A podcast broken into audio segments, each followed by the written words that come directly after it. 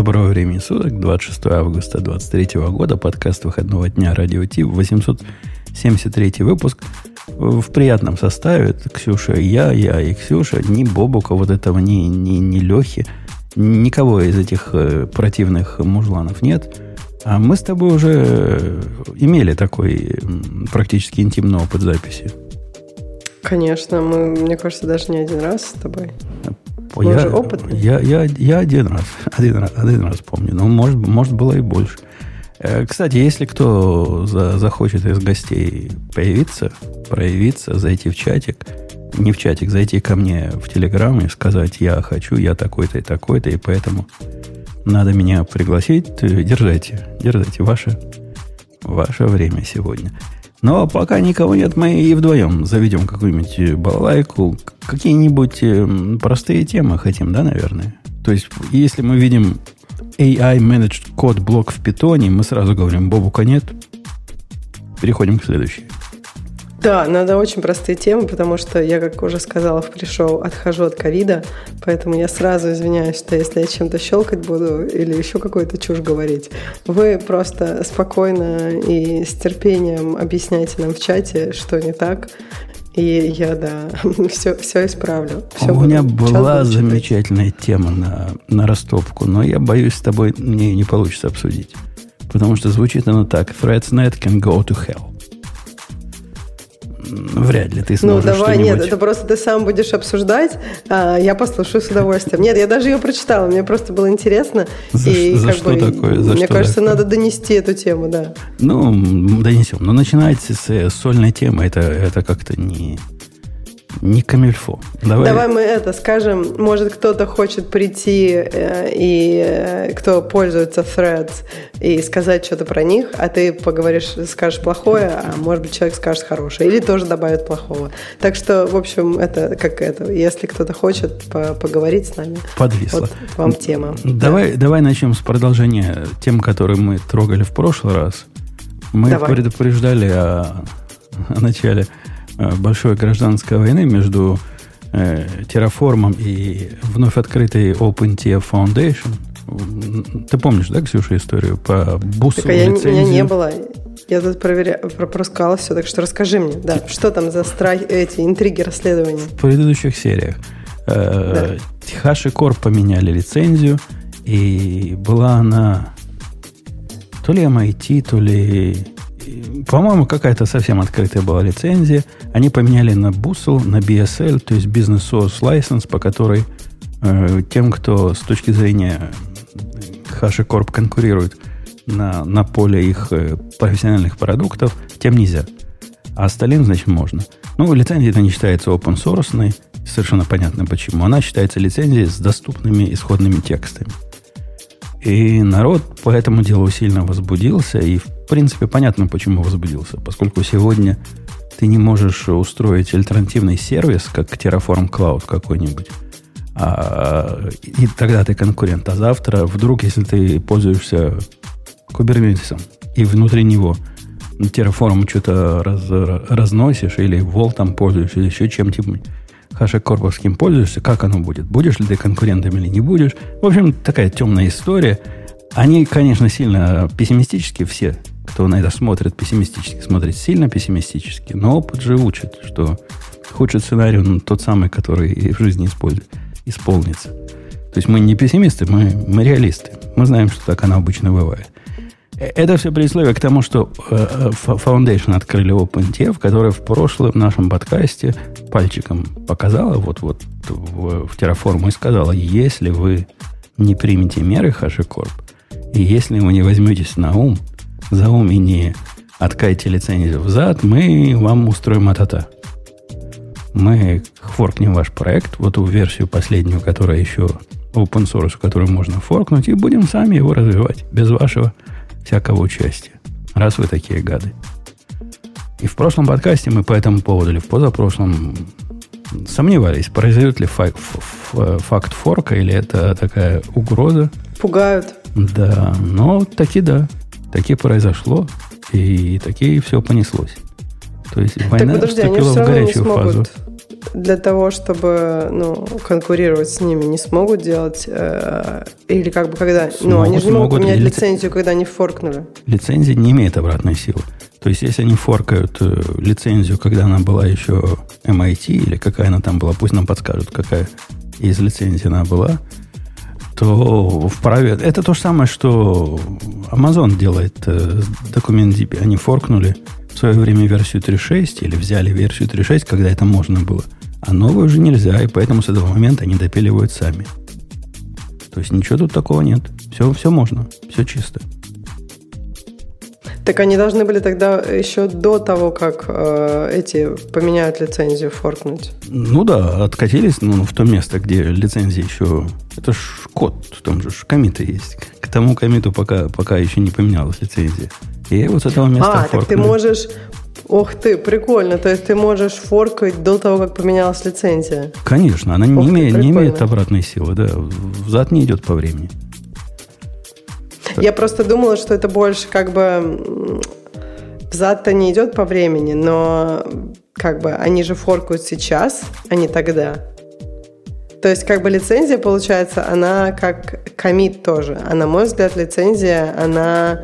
Ну, то есть, может быть, как... Э, ну, вот смотри, например, если мы говорим про какой-то, там, не знаю, фильм или еще что-то. Вот у него есть права, например, на то, чтобы в какой-то стране быть показанным. А завтра права закончились. И вот вчера он мог быть показанным, а сегодня нет.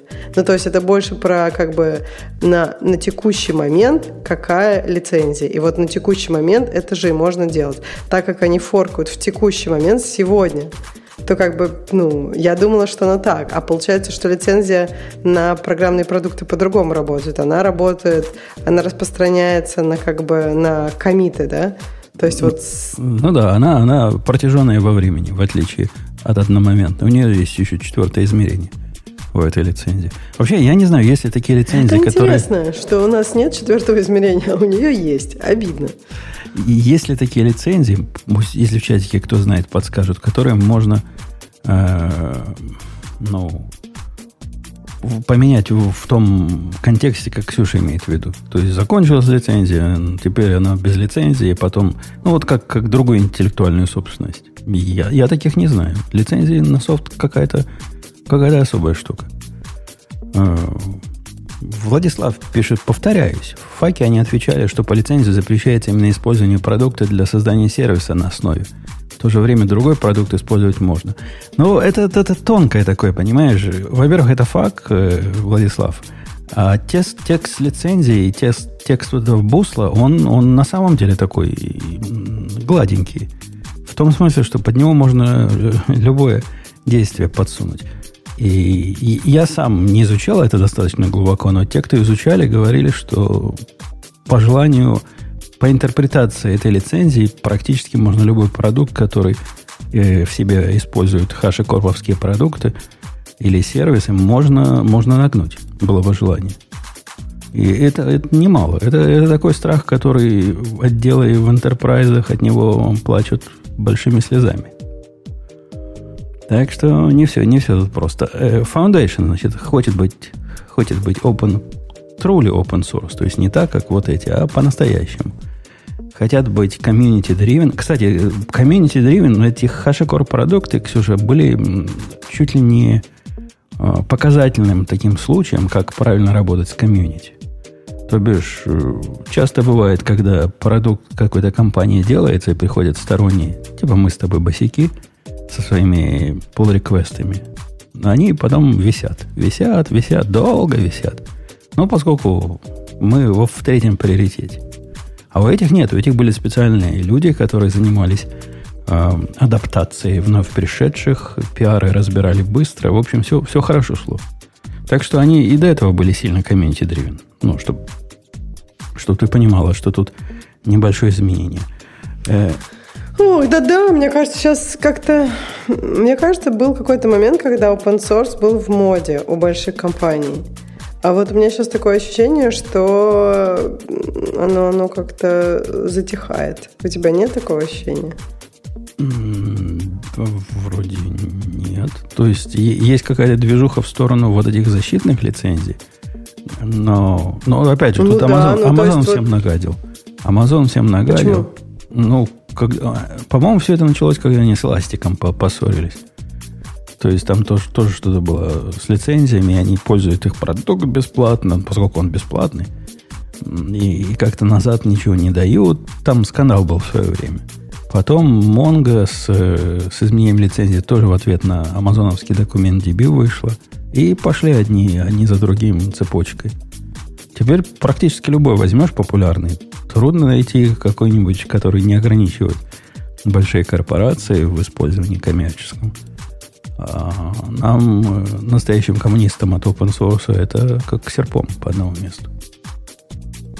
Но видишь, что получается одна компания, там Amazon, например, э, не хотела делиться, и получилось, что вот эта волна катится по многим компаниям теперь, что э, за- такие заградительные лицензии. Да, а, собственно, почему им делиться? Ну, если, если компания, если та же Mongo выкладывает свою, э, свой продукт под лицензию, которая прямо явно это разрешает делать. Amazon, они не гады. Они попользовались лицензией, как ей предполагалось попользоваться. Ничего такого они не сделали, что должно было их триггернуть. Но по факту, из-за того, что они Amazon, из-за того, что они такие большие... Конечно. Я думаю, что тут же не про это. Я не говорю, что, мне кажется, если бы кто-то говорил, что Amazon конкретно нарушил лицензию, то я думаю, что эти бы люди пошли в правильные места. Я думаю, тут разговор не о том. Я думаю, что разговор о том, что получается, ну, некоторые компании и лицензии, они были такие очень ну, не знаю, приглашающие для использования, для можно все там и так далее. И как бы, ну, получается, что некоторые, ну, можно все, и они используют это как все, и в том числе, ну, можно сказать, что какие-то бонусы Амазону, не в смысле он прямо на этом деньги зарабатывал, да, но как бы как-то вот у Amazon предоставлял какую-то там полную экосистему. И часть полноты этой экосистемы было использование э, ну, там, бесплатных лицензий, да, очень таких добро пожаловать лицензий. И ну, Amazon это помогло. Amazon на этом как бы не прямо, а как бы так очень об- обходя зарабатывать деньги. Ну и как бы получается, что а те компании нет. Почему обходя? Они прямо зарабатывали деньги на этом. Просто вот прямо-прямо. Нет, но... Они, ну, они, конечно, подожди. допиливали свое. Это не то, что взяли цель. Хотя, в смысле эластика, по слухам, они чуть не взяли целиком и поставили у себя. И прям деньги за это брали? Конечно. Как же? А, Это а лицензия менедж- была у Elastic MIT, да? Не, не помню какая, но достаточно открытая. Хм. Ну, Не, ну, я не говорю, что они что-то нарушают, но мне кажется, в этом плане, э, ну, как бы это просто как-то не очень красиво, да? Кто-то работает над этим эластиком, а Amazon за это деньги берет, нет? да нормально это. Ну, я, я, я в этом вообще не вижу ничего странного и некрасивого. Это, абсо- это даже не риск, это... Слушай, не знаю, нет, это как бы, это про то, что, знаешь, вот, э, ну, как бы, это про то, про то, чтобы, если ты чем-то пользуешься, давать обратно. Вот, например, там, я не знаю, когда ты, там, ну, взял что-то бесплатное, мне кажется, что как-то ты думаешь, а а как я могу сделать так, чтобы остальным тоже было хорошо? Ну, то есть, не знаю. Но Amazon, я, кстати, не помню, А у Amazon тебя- open source, по-моему, не вообще У тебя не какая-то... очень... Не, почему? Firecracker. У них много чего есть open source, и, и они во многих open source участвуют. Тут не в том проблема. Но у тебя психология такая редкая. То есть я, я весь в чатике ведущих не зря поделился удивительным фактом, что в одном из моих open source проектов, относительно популярных, с тысячами звездочек и многими-многими пользователями, первый раз за всю историю этого проекта пришел чувак, задал вопрос, он там не разобрался. Я ему на этот вопрос Да, ответил да, сходу, видела, и чувак Мгм. стал однократным спонсором в размере 5 долларов. Ну, то есть это, это трогательно. Не, не 5 долларов. Трогательно, нет. Это, конечно, Э, не, не, не не деньги, знаю, это смешно, но, но факт удивительный, уникальный. Конечно. Мне кажется, что ну, есть такая культура, и мне кажется, она важна. То есть, там, не знаю, мне кажется, вот Википедия, например, я понимаю, ну, мне кажется, каждый, кто пользуется Википедией, я сейчас пользуюсь все меньше и меньше, но все равно, мне кажется, важно отдавать обратно. То есть, если ты используешь какой-то бесплатный э, ресурс, и есть какая-то, ну, а вот у них нет никакой монетизации, то есть ты для них, ну, не, не продукт никак, и как бы мне кажется, очень важно отдавать назад, если ты хочешь, чтобы оно существовало дальше.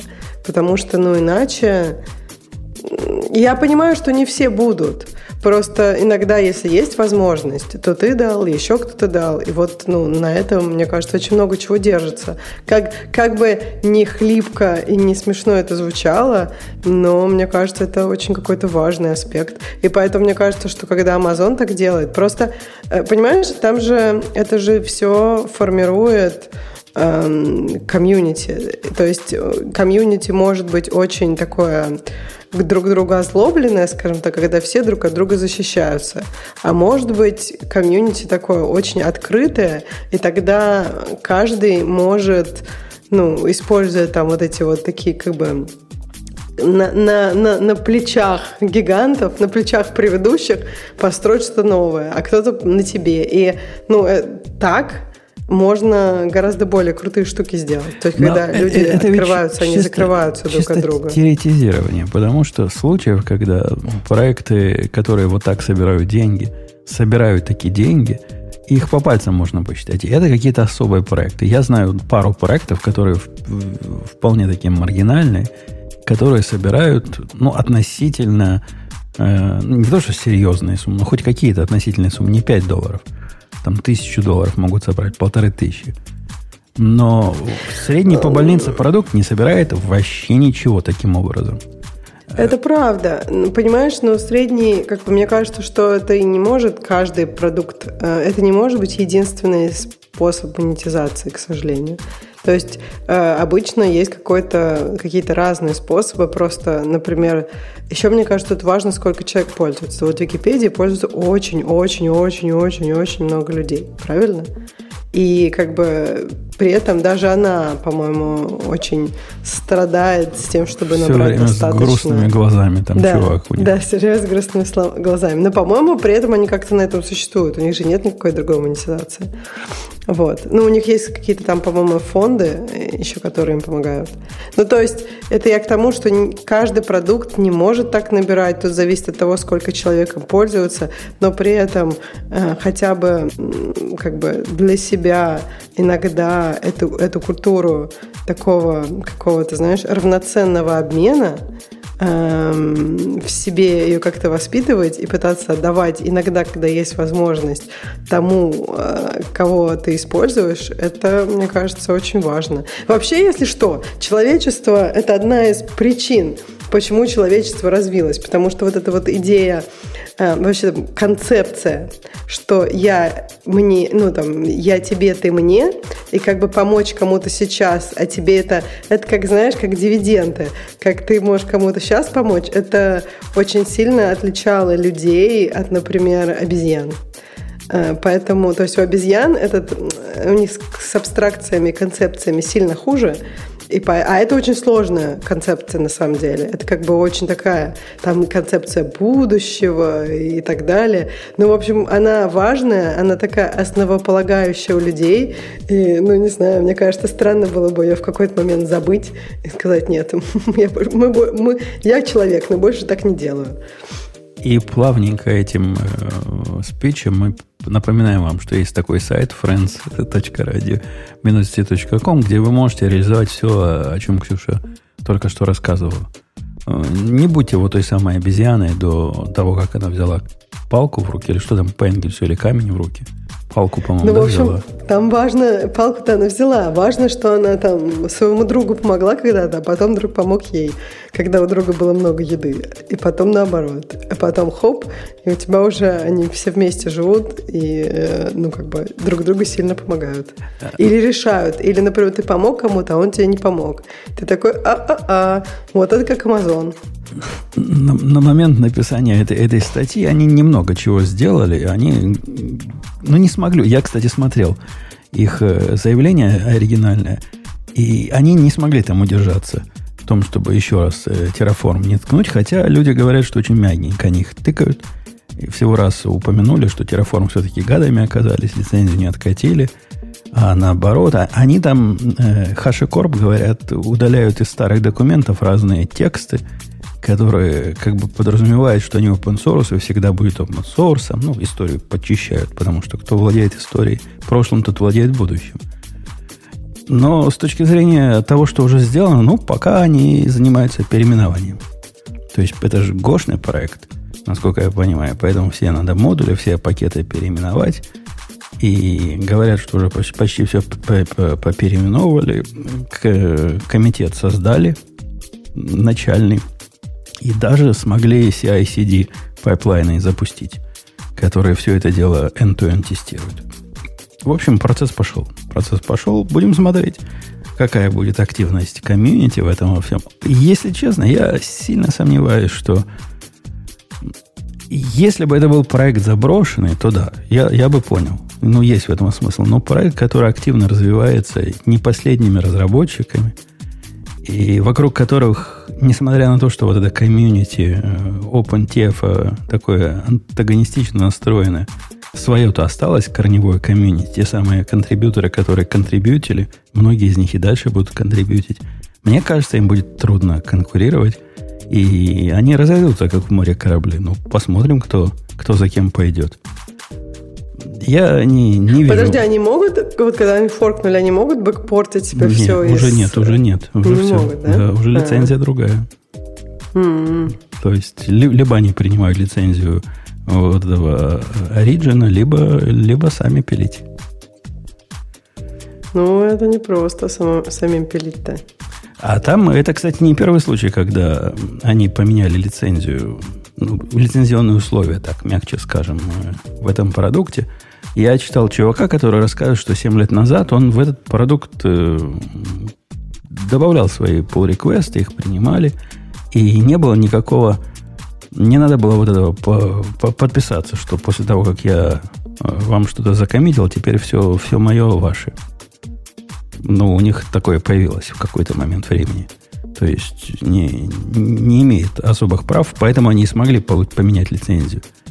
И он удивил, с удивлением рассказывал, что его никто не спрашивал в свое время, когда лицензию меняли – но потом, после внимательного исследования, оказалось, что они аккуратненько прошли все комиты, ну, если верить этому чуваку. И все вот эти действия людей, которые, и вклад людей, которые э, до, до подписания этого соглашения там появился, они либо вынесли в отдельные плагины, которые под оригинальной лицензией, либо убрали и переписали.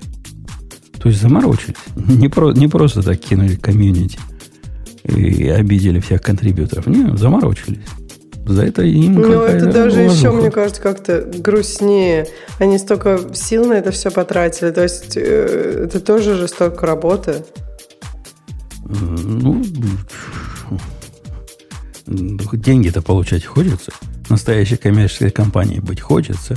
И висеть под этим домокловым мечом Microsoft, Google или, или Amazon, который завтра может им просто перекрыть кислород полностью – и я, я, их, я их действия вполне понимаю. Не то, что приветствую, но, но вполне понимаю. И тут у меня никаких нет э, наездов на, на HashiCorp. Я, я, я их нежно, нежно даже люблю. Как он это смысле? Ну да, но мне кажется, что это как-то странно, когда они вначале говорили, мы всегда будем open source и бла-бла-бла-бла-бла-бла-бла. Ну то есть вот это немножко наивно, на мой взгляд. Но Чтобы, они, понимаешь, они потом писали, не приходилось... Они-то писали продукт, как, как нормальные энтузиасты, программисты пишут. Э, вот э, и главный рассказывал, что ну да, я писал продукт и думать не думал, что компания какая-то будет. Конечно, но open source, поскольку это поведение по умолчанию, я все свои про- такие хобби-проекты open source делал. А тут, видишь, полетело. И не один полетел, а много полетело. И получилось, получился бизнес успешный. Ну, времена поменялись. Ну что, что, что поделать? Приоритеты поменялись. Теперь деньги надо зарабатывать. Инвесторам хорошие отчеты показывать. Без этого, без этого никак. Без этого никак.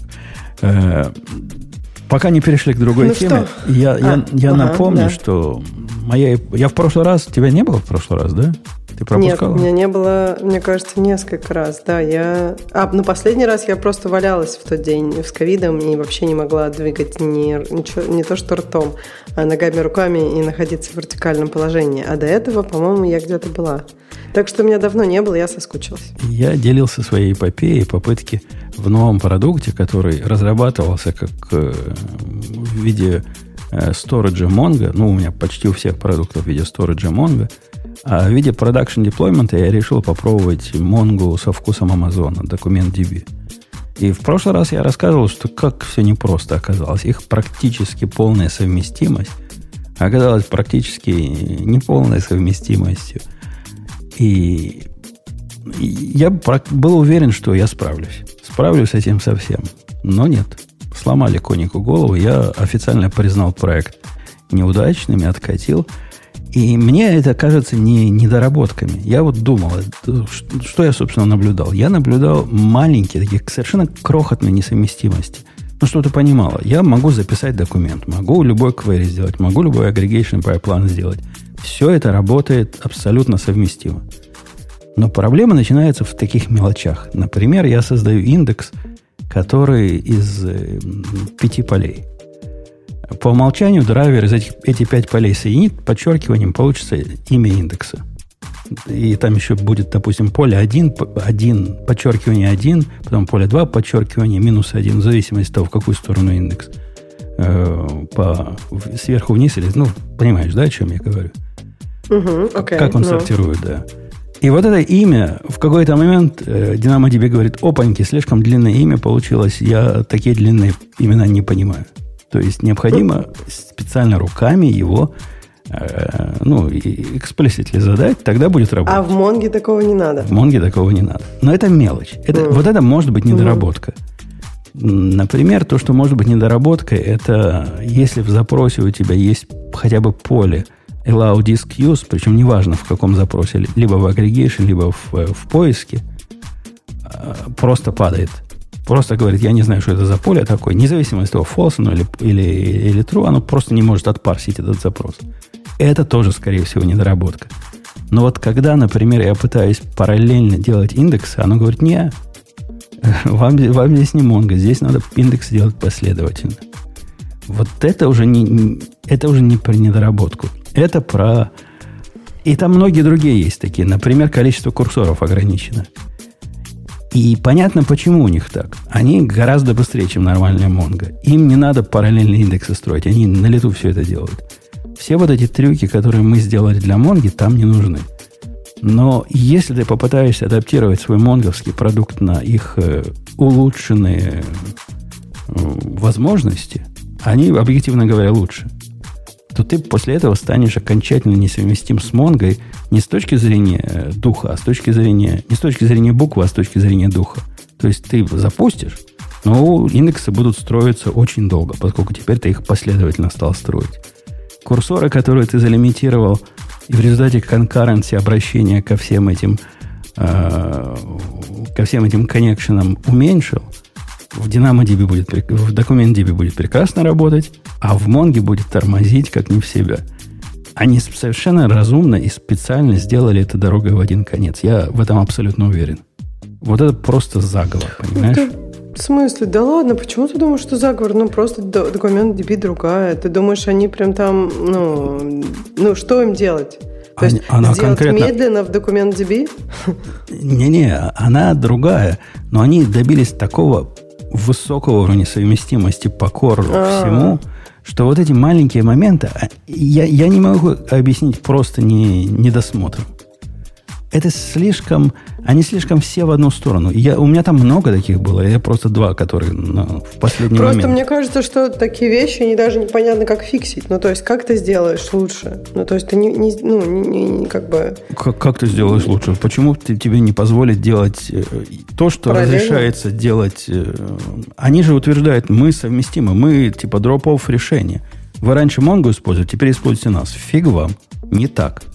Это раз а, они, понимаешь, намекают на то, что с ними нужна немножко другая архитектура. И вот эта немножко другая архитектура приложения, это вот тот самый, вот та самая соломинка, которая сломала мою спину. Слушай, если честно, мне кажется, я, конечно, допускаю. Ну, бывает. Ну, хотя, знаешь, вот если честно, мне как кажется, вот они берут самый простой пример с Mongo и делают так, чтобы оно работало с документом DB. Самый простой пример, там не создаются индексы из пяти ключей, там из двух создаются. Самый простой пример, там никто не создает ничего параллельно, там все последовательно создается. То есть мне кажется, что как бы они взяли набор примеров простых с Mongo и сделали так, чтобы набор примеров простых с Mongo работает с документ DB. Работает, работает, зашибись. Программисты молодцы, промоушен получили, э, пошли на другие проекты. Нет, ты, э, ты упрощаешь. Мне кажется, что, есть, ты там... У Монги есть набор официальных тестов. Типа целая куча тестов, которые на все. Они по тестам заморочены. Amazon к этим тестам имеет доступ. Эти тесты публичные, во всяком случае, были э, под той лицензией, но до того, как Mongo поменял лицензию – и согласно Амазону, мы практически все прошли. Ну, там по мелочам у нас недостатки. У них же, чтобы вы понимали, это не то, что недостатки. У них многие вещи так круто сделаны.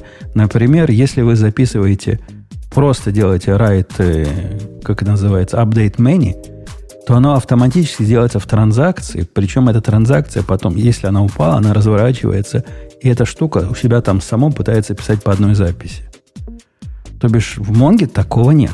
В Монге это можно в транзакцию завер, а, завернуть, а можно роллбэк сделать, да. Но вот такого ума, которое оно будет под, потом по одной записи пытаться, пока не попадет на ту, которая на самом деле сломалась, нет. Там много вот такого продвинутого.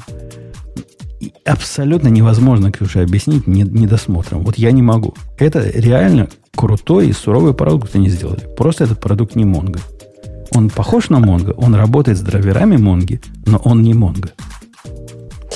Нет, то, что он не Монго, просто, мне кажется, тут есть э, два варианта, как все было. То есть, мне кажется, там не было злого умысла, потому что мне кажется, что конспирология, знаешь, она даже на уровне страны булшит, а на уровне Эм, ну, то есть, э, э, то есть это надо допустить, что там сидит человек, который очень много работал и с Монгой, и с DocumentDB.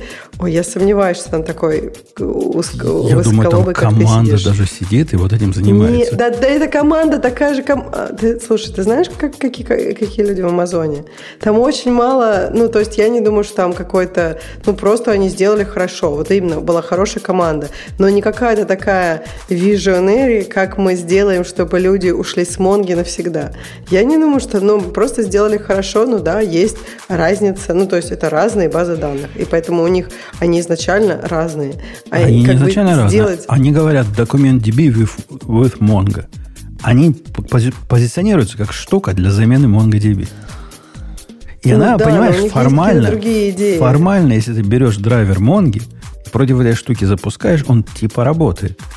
То есть она выглядит как Монго, пахнет как Монго, крякает как Монго, но не Монго. Слушай, ну на самом деле вот эти вот, то, что ты говоришь, 5, э, ну типа, когда у тебя индекс слишком длинный, то есть тут, мне кажется, ну это просто недоработка. Конечно, просто это, это limitation. Они не делали, я уверена, я, они я не согласен. сделали... Это limitation да. какого-то underlying DynamoDB, на который, или что там у них за этим сидит. Я, да, и я думаю, что нет этого, возможно, этого, мне кажется, даже нет этого в тестах Монги. Ну, это просто ты такой умный, с не, пятью, Мон, блин, Монга сказала, похихикали, когда прогнали свои тесты, сказали, что чуть ли не 30% тестов вот в этих сложных местах в индексах и в агрегейшенах и а. еще где-то упали. Ну, подожди, ну тогда получается, что они не, не, вообще про эти тесты не знали и их не трогали. Как я и, если честно, так и предположила, когда ты сказал, вот у Монги есть тесты. Я думаю, что эти чуваки знать не знали про эти тесты и просто как не, бы, у них какие-то свои я более них, легкие я от примеры. Них читал, я от них читал, что мы тут запускали все, мы такие совместимые, а совместимые. тогда 30% не работает? Ну, зависит от того, кто тестирует, наверное, и какие именно да тесты нет, ну, запускают. Ну, это, ну, тесты это одни, господи, как... Нет, я, я, не, я не понимаю, как может быть в одной ситуации 30% не работает, а в другой э, ситуации 100%. Ну, то есть я думаю, что не было никакого злого умысла, как, как в жизни. Как пытались сделать нормально и сделали неплохо. Просто есть, ну, есть нюанс. Как, ну, знаешь, курсор как, как упирается в лимиты. Ну, что это такое? Ну, ну, что это такое? Э, не, ну, я, я, я, я все-таки уверен, что там теория заговора. Ну, по-любому, я, я это откатил, поставил Монгу седьмую, поставил ее в таком, как у больших конфигураций. Даже SRV, ну, те, кто знают, у Монги можно кластер описать в SRV DNS-записи и в тексте добавить options, вот так все, как, как сделал. Просто пойти, чтобы на зло, знаешь, вот просто документ DB красиво было, а я сделаю красиво с Монгой. И вернулся обратно обратно на Монгу. Так что мой поход налево закончился. Так подожди, а почему тебе не нравится документ DB? Ну, а что плохого, что ты не сможешь вернуться в Монгу? Может, это окей? Это я сейчас как адвокат дьявола, я хочу понять твою теорию. Но у меня есть приложение. Это не, не один сервис, это там сервисов у меня, не знаю, 30 штук надо было перевести. Я один не смог перевести. За неделю я То не смог один перевести. Вендерлог на Монгу. Ну, а эта штука работает с Mongo, да. Перенести на SQL тоже было так же больно, ну, почти так же больно, как переносить на документ DB. Вся эта идея была в том, что я просто поменяю URL, и оно как с RDS. У них же есть другой продукт, который э, Postgre и, и MySQL в облаке. Разных вкусов они бывают в Авроре и просто менедж инстансы. Они практически 100% совместимы. То есть там может быть несовместимость на уровне групп параметров, которые надо правильно настроить. Но после того, как ты настроишь, это, ну, вот, взял одно, подключился, взял другой URL, подключился. Не, ты абсолютно не понимаешь, не видишь никакой разницы. Здесь совсем не так. Совсем, Ой, ну слушай, он потом, у тебя прям как, ну, мне кажется, это больше про то, что как бы легкая миграция. То есть, допустим, у тебя там не 30, а все-таки поменьше микросервисов, не знаю, 5. И ты на миграцию их потратил, ну, я не знаю, пару часов. И как бы вот все, у тебя теперь на документ DB, и тебе ни о чем волноваться не надо. Ну и... да, но ты, ты после этого она только на документ DB будет. Поскольку потребуются архитектурные изменения, которые будет плохо работать с обычной Монгой. То есть ты так, а конкретно говорю, с вендерлоком что... становишься после этого. Ой, господи, а сейчас ты не с вендерлоком. Он у тебя, ну куда ты переедешь с этой MongoDB? Так Mongo, Mongo это не вендор. Вендор, в моем понимании, это то, что заставляет меня использовать их месячно оплачиваемый сервис с, с такой не очень понятной ценовой моделью, между прочим. Подожди, но ну, а когда ты Mongo, то это же все равно же инстанс тебе надо покупать. Mongo же у тебя, сама Mongo ты как бы окей, но тебе ее где-то надо хостить, и ты у Амазона покупаешь то же самое, правильно? Ну, конечно. И ничего мне не мешает купить это у DigitalOcean, у Google, у Microsoft, у кого угодно. Оно абсолютно индифферентно к провайдеру. Никаких завязок к EC2 или KBS, или я не знаю к чему у меня нет. И это... Ну, то есть ты имеешь в виду, что ты более флексибл в переходе между инстансами, а ты уверен, что у тебя по деньгам сейчас выгоднее получается, чем если с DocumentDB? Это сложный вопрос. Это одна из проблем DocumentDB. Ее трудно предсказать, сколько она будет стоить. Если бы я месяц с ней прожил, я бы узнал. По моим расчетам получалось, что будет немножко дешевле с DocumentDB даже при вот этом вот, конкретном так, логе. А мне кажется, в этом и фишка, что как бы у тебя должно быть дешевле, по идее. Оно, оно, оно там сложно, понимаешь? У них ценовая политика такая. Часть ты платишь всегда, то есть за инстанс ты платишь всегда. За размер диска, который ты занял, ты платишь всегда. А понять даже, какой у тебя размер диска, там не просто. Не то, чтобы просто. А это все от тебя прячется. А кроме того, ты платишь за количество запросов. И вот эта часть, вот здесь начинается большой потенциал для что случилось, что случилось. Даже в примерчике, который они приводят, они говорят, давайте представим себе простое приложение. 50 гигабайт сториджа. Там столько-то CPU мы на это дали. И вот столько-то запросов. И потом делают расчет, который получается 400 долларов в месяц. И из них там 350 в этом расчете это за запросы. То есть сильно, сильно зависит от активности. Так а у тебя большая активность или ну, маленькая ну, активность? Ну вот при моей активности мне показалось, что у меня будет mm. нормально. Будет недорого. Будет mm. хорошо. То есть у тебя такая средняя активность, да, mm. считается? Ну, у тебя, наверное, а в какие-то часы будет большая, а в какие-то часы никакой, да? Ну, у меня нетипичная активность. У меня большая активность на загрузку туда данных, но относительно небольшая, я же не публичный веб-сайт, не, относительно небольшая загрузка на доступ клиентов к этому ко всему. То есть, когда клиенты пользуются этим, это фигня полная. А вот когда mm. я готовлю для них, вот там я молочу в диких количествах. Инсерты и, и find query, и все, что хочешь. И оценить это трудно. Трудно оценить, но по моим прикидкам оказалось, что показ, мне показалось, что будет дешевле немножко. Ну так получается, что ты дофига э, денег сэкономишь, правильно? Немножко дешевле, не сильно дешевле. То есть речь идет о, mm. по моим расчетам, я мог сэкономить от 10 до 20 тысяч долларов в год. Mm. От этого ну да, процесса. для года это, наверное, не так много. Ну, конечно, конечно. Тысяча долларов в месяц, да, это не, не такой уж какой-то гигантский ну, просто, не знаю, мне кажется, что все равно ты, у тебя и так уже много всего в Амазоне, поэтому мне кажется, что немножко лукаво, мне кажется, когда ты говоришь, о, я могу там куда угодно пойти со своей базой данных. Ну, можешь, конечно. Так я, я реально я так могу понимаю, перейти. Что у тебя есть план B, правильно, Kubernetes? К- да? Конечно, я реально могу перейти в Google, в Google Cloud. То есть, ну, точно могу перейти. Поскольку ничего такого интимного с Амазоном я не использую. Есть какие-то сервисы, которые вот ну, менедж-сервисы, которые в Амазоне, например, load balancer. Его так просто рук, руками автоматически не перенести. Но руками его можно перенести на подобный же сервис и в Гугле, и подобный же сервис в Ажуре. Все это переносится. Это такой общий знаменатель у всех есть.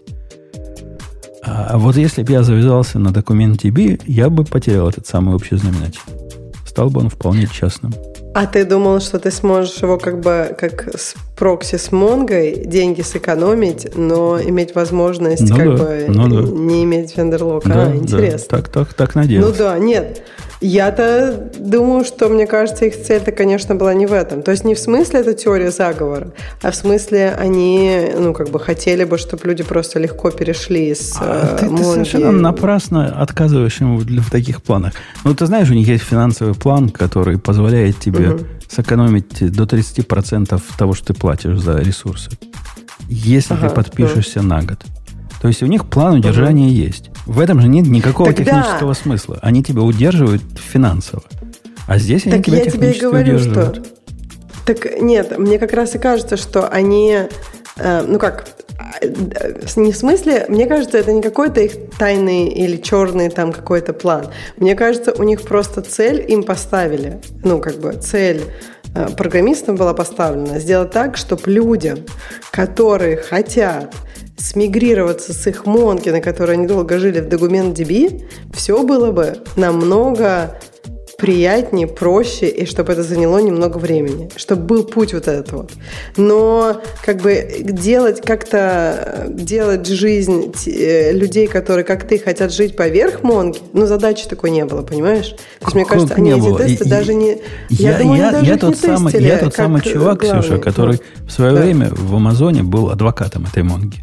То есть угу, я встречался угу. с командой, которая тогда собиралась в дальние времена. По-моему, это уже угу. не, под, не под соглашением, а не разглашение. И мы беседовали, как, как вот Монгу сделать. я сильно за это дело топил. И с самого начала во всех разговорах была речь шла о том, да, мы сделаем, вот как мы сделали MySQL, как мы сделали PSSQL, так же мы сделаем MongoDB у себя такой офферинг в клауде. Это вот именно так, понимаешь? Это не то, что похоже сделаем на Монгу, похоже на другую. А именно ну, так сделаем. Как бы, слушай, э, разговоров много. Там, знаешь, кроме вашего разговора, еще миллион разговоров было, и там все, я думаю, за и против взвешивались. Ну, не сделали, не сделали, бывает. Но ну, и, то есть, как бы... Завершая это, это, это ответвление, я еще скажу, что я и в прошлый раз это упоминал, но когда я боролся с этими проблемами, там же проблемы мистические. Представляешь, ты пишешь чего-нибудь, она говорит, не шмогла код 9. Ты идешь в драйвер смотреть. Ну, первое дело, куда хочешь посмотреть. Ну, наверное, же драйвер говорит, да, про код 9. Не, в код 9 ничего нету. Нету такого текста. Нету такого кода. Это их сервер дает. Найти документацию на внутренности невозможно никак. Ну, это же closed source, во-первых.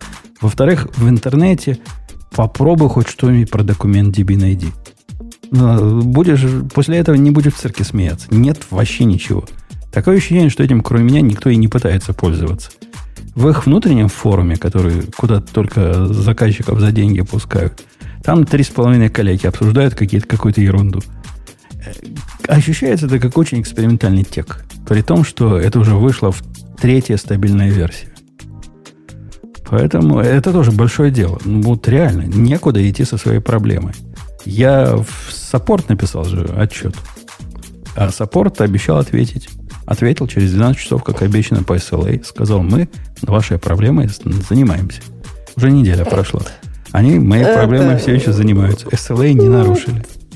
Это же не этот, приорит, ну, как бы не такой, наверное, приоритетный случай. Да, приоритетный случай. Я, я как раз... А почему? Ну, в смысле, я платный заказчик, у которого приоритетный саппорт. Это я не, не на форуме написал. Это вот тикет, тикет, понимаешь? В том месте, которое необычно для продуктов э, решают быстро.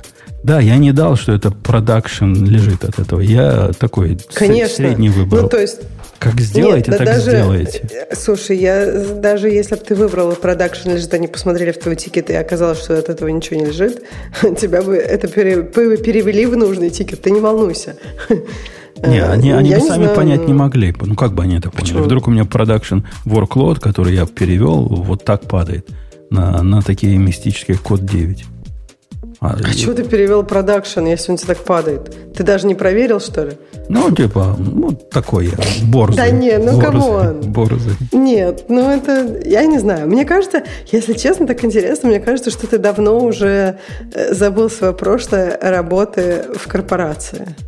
Мне кажется, что, видишь, когда не работаешь в корпорации, уже Кажется, что там умные будни. сидят и, и планы Кажется, строят да, длинные. что там все как-то да, что как-то там все идеально, что там... Нет, там бывают классные идеи, но при этом там так много людей работает, что просто так много таких классных ты не найдешь. И поэтому, ну, они все разные. И, и, как, и как бы... Особенно, если честно, я все больше и больше поражаюсь, как вообще у корпорации что-то появля... получается. Потому что когда очень много людей, это же ведь так много коммуникации, понимаешь? Я вот, я не знаю, смотрю на муравьев и думаю, как вот они договариваются. Ну ведь вообще же нереально. А я, я, рассказ, я, я рассказывал уже в этом подкасте, что единственный пример в ту корпорацию, куда, куда я попал случайно, ну, при помощи покупки э, нашей компании маленькой, там все работает исключительно потому, что корпорация строилась на принципе мы относительно независимые маленькие компании внутри одной большой компании. Каждым пилим свою гайку. И пока вот это было, все работало. Они выпускали новые продукты. Были проблемы с интеграцией, несомненно. У них целые отделы занимались вот именно на стыке между этими маленькими компаниями работать. Но все, все цвело и пахло. А потом их купила еще более большая корпорация. Ну, то есть они слились, в которой вот это все не так. Вот так не будет. У нас должна быть синергия. У них главное слово было синергия. И после этого О, развитие ужас. остановилось. Это какая-то плохая корпорация. Фу. Если, если, да, это так для слушателей. Если вы слышите, вам какой-то лидершип говорит слово синергия, это дурацкое, бегите. Серьезно, вот без шуток. Мне кажется, ни одна нормальная компания, ни один нормальный, э, ну, как бы лидер, если он говорит синергия, это значит, что он просто не знает, что говорить. И как бы вот это он, он говорит Собирается просто 30% всех уволить, которые с его точки зрения да. параллельными вещами да. занимаются. Да, и, и вообще там не будет уже ничего хорошего. То есть очень маленький шанс. Бегите просто. Слушай, но мне кажется, что вот в больших компаниях, которые я знаю, вот этот вот подход, э, ну как бы плюс-минус часто работает, и при этом в разных компаниях он по-разному. Ну, то есть, вот, например, в, в Амазоне... Этот подход, когда маленькие э, команды, Независимый. Да? Когда да. они, да, маленькие команды отдельно все пилят. Вот в Амазоне, например, у них, э, ну, то есть у каждой команды есть там бюджет на capacity, да, и каждая команда, ну, не может его... То есть вот у них вроде как Amazon, да, вроде как Cloud. То есть, типа, юзай, сколько влезет. А нет, там как бы все настолько... Ну, там у них экономность, фругалити, и каждая команда как бы независима независимо в этом. То есть они не могут, э, ну, если им надо, там какой-то реквест. Ну, в общем, очень все сложно с этим. И мне кажется, в этом плане это интересно. То есть поэтому они сами, как внутренние пользователи, очень могут хорошо формировать, э, ну, как бы представление о том, что нужно. И это очень, мне кажется, помогает вот этому Amazon AWS понимать вообще маркет, понимать запросы, потому что все внутренние э, команды, они как бы пользователи.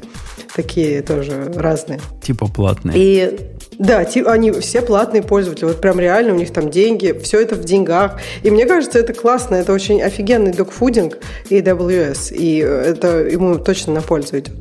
Ну, в общем, например, я знаю, что в Apple у них они все используют разные тулзы, то есть у всех репозитории на разных каких-то, тут у них гид, тут у них не гид может быть, у них разные внутренние, там, например, у них был фабрикатор, а потом у них там что-то другое. Ну, в общем, тоже, опять же, каждая компания решает, ну, каждая, не, там не совсем команда, чуть побольше, но все равно они решают для себя, как они как бы действуют. И это тоже здорово, мне кажется, и ну, как бы вносит какое-то свое diversity а, и я, независимость. Я, я в процессе разработывания этой системы, не связанной с документ DB Mongo, а, ответил, наконец, на тот вопрос, который мучил меня дол- долгие годы. Куда уходят вот эти э, дизайнеры, которые раньше работали в GitLab? Я не знаю, Ксюша в курсе это или нет. GitLab известен тем, что у них дизайнеры меняют корневым образом дизайн ну, минимум раз в два года. То есть ты только привык к нему уже, плевался первый год, второй год, ну, как-то зубы жал, ну, в конце концов привык. Ну, как есть, правильно? рабочий продукт, переживем, и через два года полностью все это меняется. И так они делают постоянно. Так вот, у меня был вопрос, а куда они все деваются, вот эти дизайнеры, когда их э, выгоняют с GitLab, или когда они уходят на повышение куда-то? Я нашел ответ.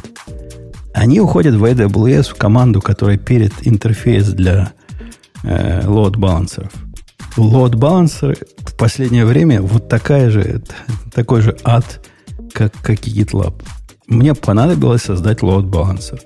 Последний раз я его создавал не так, чтобы долго, даже по тех э, масштабам. Ну, месяцев 6-7 назад. Согласись, должно быть узнаваемое все. Более-менее. Все поменяли. То есть не то, что концептуально все поменяли, но некоторые вещи теперь называются не так, как раньше назывались. Некоторые вещи, которые находились вот в тех местах, теперь не находятся в тех местах. Я был уверен, что они, например, Э, редирект, который можно раньше было сделать ну, прямо сразу. Самый понятный редирект. Ты делаешь load balancer. Что тебе надо первым делом? 80 порта на 443 перекинуть. Правильно? Это ну, с этого начинаем. Мы же хотим, чтобы нам кто-то это делал. Если кто-то по HTTP заходит, чтобы мы его на HTTP скидали.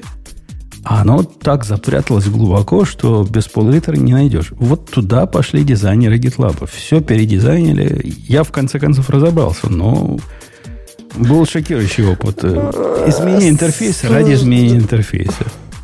Слушай, ну мне кажется, что эм, э, AWS никогда не отличался каким-то... У них понятность дизайна, это вообще не не, не, не первый приоритет, прямо скажем. Да ладно, у них дизайн очень инженерный всегда да, ну, был. Он ну, такой был, который инженерам понятно. Да ну, как в 90-е годы. Просто накидали полей, вот, э, я не знаю, в каком-то рандоме. И ты просто, я не знаю, я да, помню, это, что ты искала это, там это просто из, серчем. Из редких продуктов, где пока не проскролишь горизонтально, не найдешь то, что тебе надо. Да ну, вообще жесть. Мне, мне никогда не нравилось, поэтому я не знаю, э, у GitLab такие же дизайнеры. Но, если честно, мне кажется, там вообще нет особо дизайнеров. Просто вот как, как накидают, так и держатся. Э, я не думаю, что там какой-то прям дизайн. С другой стороны, мне кажется, если честно, что в таких очень инженерных продуктов вообще нет какой-то такой, ну, не знаю, устойчивой школы дизайна. Очень мало продуктов, которые как-то мне кажется, они как-то очень стихийно развиваются. То есть, и, вот надо тебе еще добавить каких-то, и они туда еще добавят. Я, я а потом тебе... уже не влезает, немножко переделаем. Вот я, я тебе скажу, что хуже инженеров, которые дизайнят, это бизнес-аналитики. В одном из продуктов, который я любовно холил и леял, и вот мы должны были, вот этот самый продукт, который я на DocumentDB пытался перенести, э, в самый последний момент пришел чувак такой, он такой туповатый, по, по ощущениям общения с ним, но от главного заказчика, одного из главных заказчиков. И попросил, нельзя ли добавить э, такой новый view, в котором покажете не, не ордера, а executions, трейды покажете.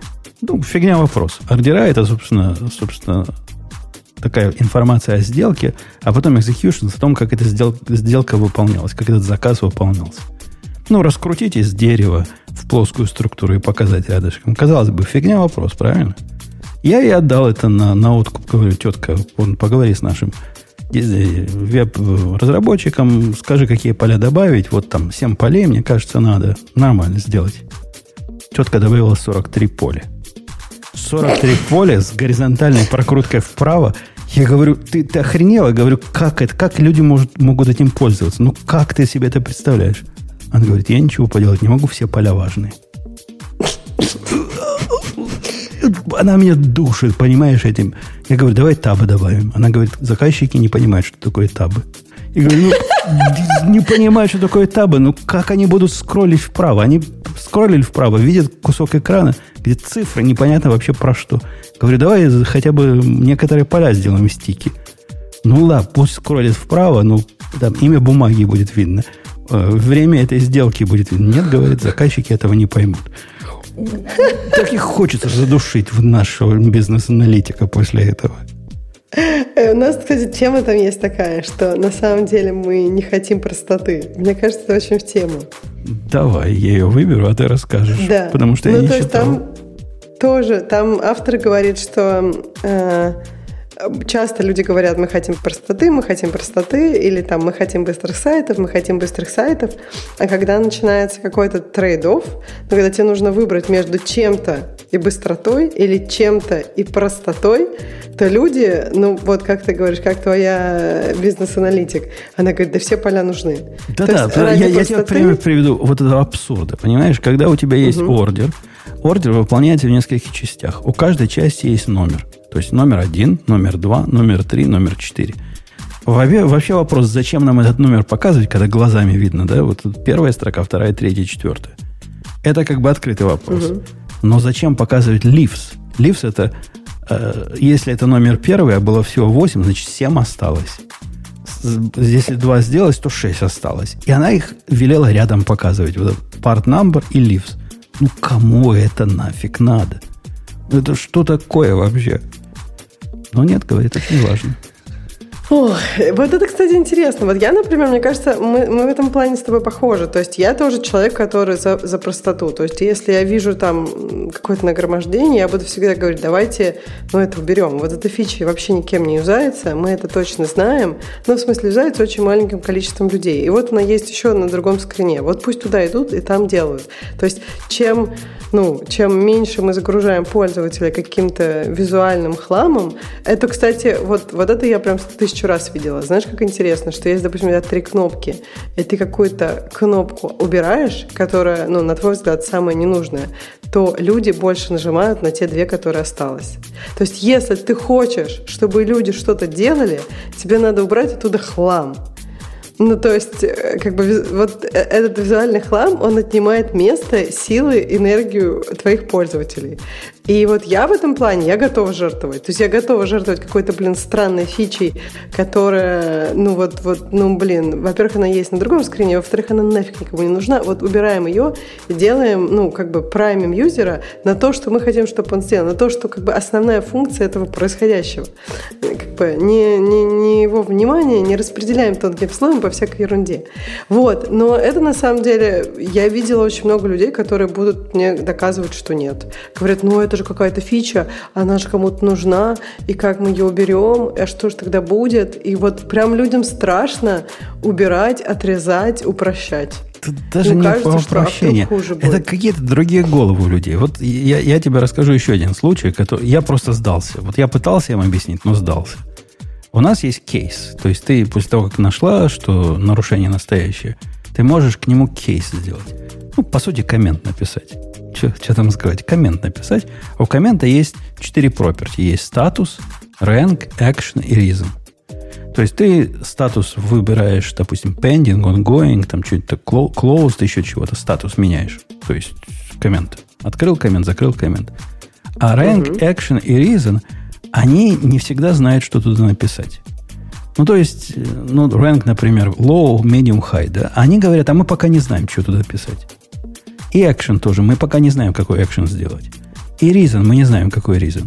Ну, казалось бы, простое решение, правильно? Раз, разрешать добавлять комменты, в котором ни rank, ни action, ни reason не обязательны, а всего лишь опциональны.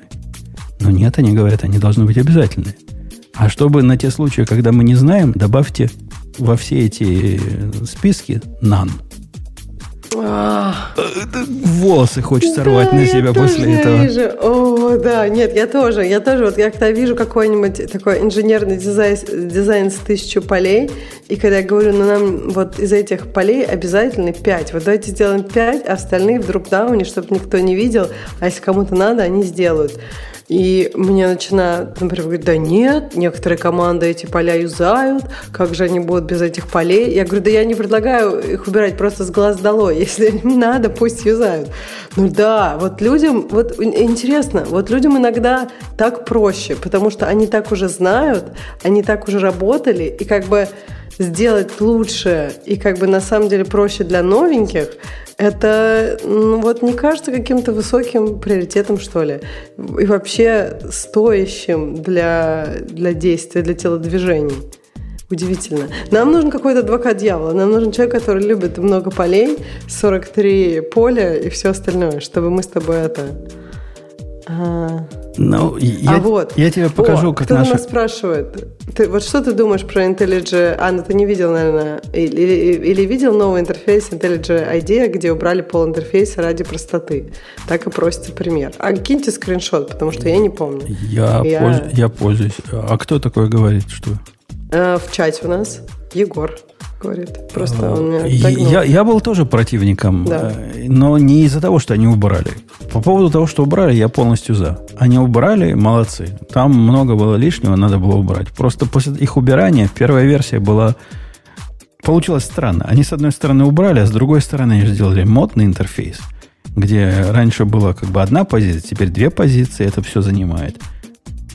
Но они одумались и вернули, так сказать, то ли компактно это называется, то ли еще как-то когда оно занимает практически столько же места и не жирает у меня дорогие э, инчи на моем лаптопе для, для вот этих украшательных глупостей. Не, он нормальный. Новый интерфейс нормальный. Я не вижу с них никаких проблем.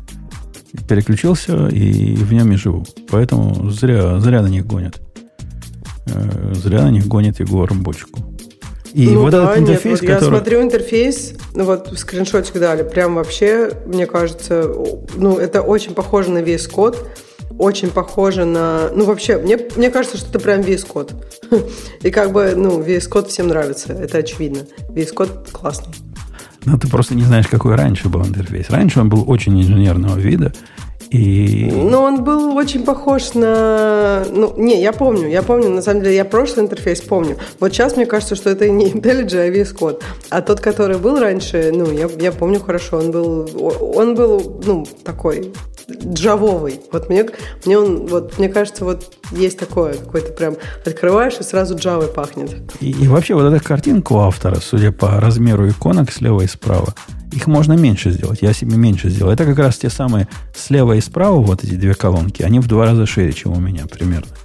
И кнопочка, которая сверху синяя, я вот за это убивал бы. Они уже перестали эти глупости делать. Это какая-то предыдущая версия. Современная версия, все, все лучше выглядит. Так что пробуй, дружище. Современную версию там так все, что обновляйтесь. Да, да. Э, ну что, давай про Dropbox? Про, а, а мы про, про простоту все объяснили, что никто не хочет простоты. В этом и смысл было. Ну да, в ты, смысл автора был в том, что если вы говорите, что вы топите за что-то, например, за простоту, должно быть понятно, что вы, чем вы готовы пожертвовать. Ну то есть не бывает э, такого «я хочу простоты, но ничем не готов пожертвовать». Э, это, кстати, частая идея, когда люди говорят, что они что-то хотят, но ничего не готовы сделать. ну, то есть вот это значит, что ну, недостаточно хотите. Потому что когда вы хотите, например, не знаю, пить, то вы пойдете и попьете. А если вы хотите простоты, вы готовы понять, ну, готовы понимать, что вы должны пожертвовать, потому что, ну, ничего не дается бесплатно. Я, То я простота, спросил, мне кажется, сколько да, ты давай. полей согласно удалить? Сколько мы можем полей удалить из твоих 40? По-моему, 44 там или 43 у них. Она долго подумала, говорит, 4. Я говорю, не, надо... Я имел в виду в dozens. Надо 40. Сколько, сколько в dozens, можно удалить. То есть э, этими, как dozens по-русски, дюжинами, дюжинами. Ну, пару дюжин, тройку дюжин, да. Э, окей, значит, ты говоришь про Dropbox. Про Dropbox, Да. да. С Dropbox, конечно, конфьюзик случился. Обещали одно, а теперь совсем другое. И это я пытаюсь выбрать эту тему, что они теперь не... Давай, да. Не, не, не. А вот, вот. Нет, это не та тема. Где-то снизу было. О, too many users have used unlimited Dropbox plan. Да. Э, Ну, или да, или у нас первая тоже была Dropbox blames cri- crypto miners. Ну and да, это, это, это уже хорошая мина при плохой игре. Типа надо кого конкретного пальцем показать. Покажем на главных негодяев IT-сообщества. Вот эти, которые майнят. Майнят. Мне прям вот удивило, неужели кто-то манил на Dropbox? Э, Я, я не понимаю, что майнеры делают с дропбоксами и как, я тоже, как я они- вот долго пыталась думать, но не понимаю. Был бы Бобок, он сказал бы. Но начальное было такое. Когда-то в далекие, в далекие времена, и это далекие времена закончились вчера или позавчера, э, 24-долларовый их план месячный для бизнеса, который назывался Dropbox Advanced, он пришел, приходил с тем сториджем, который в свое время, напомню, был и у Гугла. У Гугла был такой план за доллар, лишний доллар в месяц. Представляешь, Ксюша, лишний доллар в месяц, и они тебе дают столько сториджа, сколько ты сможешь унести. Слушай, раньше для Гугла фоточки были безлимитные, ты что, не помнишь? Да, Просто а Гуглу это- нужны были твои фоточки. Ну, в смысле, не твои, а абстрактного юзера фоточки. А сейчас не нужны. Все, закончилась халява. Это было очевидно, что она закончится. Просто нужны, не нужны. А тут как бы... Кстати, 30 баксов тут написано per user в месяц, а ты сказал 24. То есть, я написано, думаю, это up тоже until today, yesterday, Dropbox offered unlimited 24 per user per month for business. А, а я читаю вот эту, которая у нас топ, первая статья, и тут написано, что... Округляем в большую сторону. Is the company's mo- most expensive costing 30 per user month? Я не знаю, в общем, мы оба с тобой явно не на Enterprise. Я не была на Enterprise. Ну, точнее, я на Enterprise аккаунте, но я- за него не платила. Я бы так тебе сказала. Я, я что- уже долгие годы без Dropbox живу. Они меня чем-то обидели в свое время, я не помню чем, но обида такая глубокая, хотя не помню какая, что я ими уже не пользуюсь. Ну, Не знаю, лет пять как минимум. И совершенно не считаю себя обделенным. Но вот тем не менее, до этого был Unlimited, а теперь Unlimited стал чем? До чего? До 5 терабайт. А 15 да. терабайт cap для organization. Э, Три или меньше юзеров и дополнительно 5 терабайт могут быть добавлены э, maximum cap 1000, 1000 терабайт per organization. То есть самая большая организация может 1000 терабайт целых получить. Ну, это прям большая организация должна быть. А так 15 плюс 5, 20 терабайт на юзер. Не то чтобы много по современным, на современные деньги. А, но тут написано, что если ты уже используешь, ну, какая-то бизнес, и ты используешь меньше 35 терабайт, то тебе как бы, ну, оставят эти 35, и еще тут как-то они будут начислять тебе 5 терабайт за 5 лет без, э, без дополнительной платы. Короче, как... цифры ну, в общем, я так кажутся- понимаю, они... С я одной- думаю, что они одной не стороны- хотят это... С одной стороны, цифры кажутся большими, ну, типа 20 терабайт. С другой стороны, сейчас диск можно купить на 18 терабайт. Да, да, да. Мне кажется, для, для больших организаций мне не кажется, что это большие цифры. Ну, то есть, э, мне кажется, что ну, все-таки нужно же большим организациям тоже где-то что-то хранить. И одно дело, когда там ну, у многих больших там что-то свое, конечно, есть. Но все равно, я не знаю, не каждая, если ты не IT-компания, то ты вряд ли э, какие-то свои делаешь. Я не знаю, вон э, какие-нибудь муви-мейкеры, где им этот футаж хранить? Свои, Ну, они есть, свои НАСы покупают, подключают их при помощи 10 гигабитной сеточки, как минимум, и там их хранят, да. А подожди, а как они шарят их друг с другом? Эта штука, если внутри офиса, так через, через этот и шаришь. Если кому-то Нет, ну снаружи а если, отдать. конечно. Ну, вот оно по-любому плохо получится, если ты попытаешься, не знаю, э, 50-гигабайтный файл кому-то отдать. Ну, как ни крути, все равно медленно будет. Нет, так я и говорю, что мне кажется, так как все равно медленно будет, то Dropbox может быть проще, чем что-то свое еще делать дополнительное, понимаешь? Я имею в виду, что Dropbox, мне кажется, многие используют для какого-то именно для, для простой передачи, когда тебе не надо ничего организовывать. Это вот довольно удобно, мне кажется. Ну да, но они ведь... У них же тоже было, что, по-моему, у бесплатных аккаунтов они запретили шеринг публичный. Так а у бесплатных, а у платных нет, у платных есть шеринг. У платных, может, и есть. По-моему, за это я на них Конечно, обиделся. есть. Не помню. Но да, да, ты за это обиделся. Ничего не ты мешает. давал ссылки же, любил на Dropbox ссылки давать. А, а, потом, а они... Да, да, они мне несколько считают, раз... что за это надо платить. Сначала первый звоночек зазвенел, когда мне за... После того, как я выложил курс молодого подкастера через Dropbox, они мой аккаунт за... заблокировали, по-моему, на 48 часов потому что слишком много э, попыток доступа было к этому файлу. Это был первый звонок. Если шарить, ну реально, если есть проблема шарить, ну есть масса способов. Те же NAS и тот же Synology позволяет расшаривать и снаружи, если вы достаточно борзые. То есть можно, можно вот и так ключевое, сделать. если вы достаточно борзый, мне кажется, э, это, понимаешь, это для тех, кто готов ну, вообще в этом разбираться. А тут с Dropbox тебе не надо ни в чем разбираться. Get an URL. И все. Но я бы, если бы мне надо было расшаривать с, видео, с видеографами какие-то большие файлы, и вот без этого жить нельзя, и они внешне, я бы просто завел бы отдельный Synology, который стоит снаружи, и не, не пускал бы его в локальную сеть, и через него бы расшаривал. Женя, нормально работало бы. Ты совсем другой, ты не контингент тех, кто будет себе покупать Dropbox. Ты сможешь сам все это сделать, понимаешь? Ну, может быть. Но, тем не менее, а подумай сама, подумай сама. Вот мы, мы с тобой тут долго сидим. Представь, ты делаешь сервис, который что-то unlimited предлагает. Неважно что, что-то unlimited. Ты на что рассчитываешь? Очевидно на то, что никто unlimited никогда не воспользуется. А тут опаньки, кто-то воспользовался. Ну, о чем вы думали, Dropbox-чане, когда вы предлагали Unlimited Storage? Да, слушай, ну, во-первых, все так делали. Мне кажется, если честно, это как бы... Ну, это как вот у нас... Мы всегда будем open source а потом обстоятельства изменились. Так и тут. Вот Unlimited. Мне кажется, ключевое, там вот много про это подписок, что они сейчас, скорее всего, со своими большими бизнес-клиентами будут работать и пытаться понять, ну, у тех, у кого fair use, как сделать, э, ну, как бы нормальное использование, то есть они не майнеры, просто большая компания.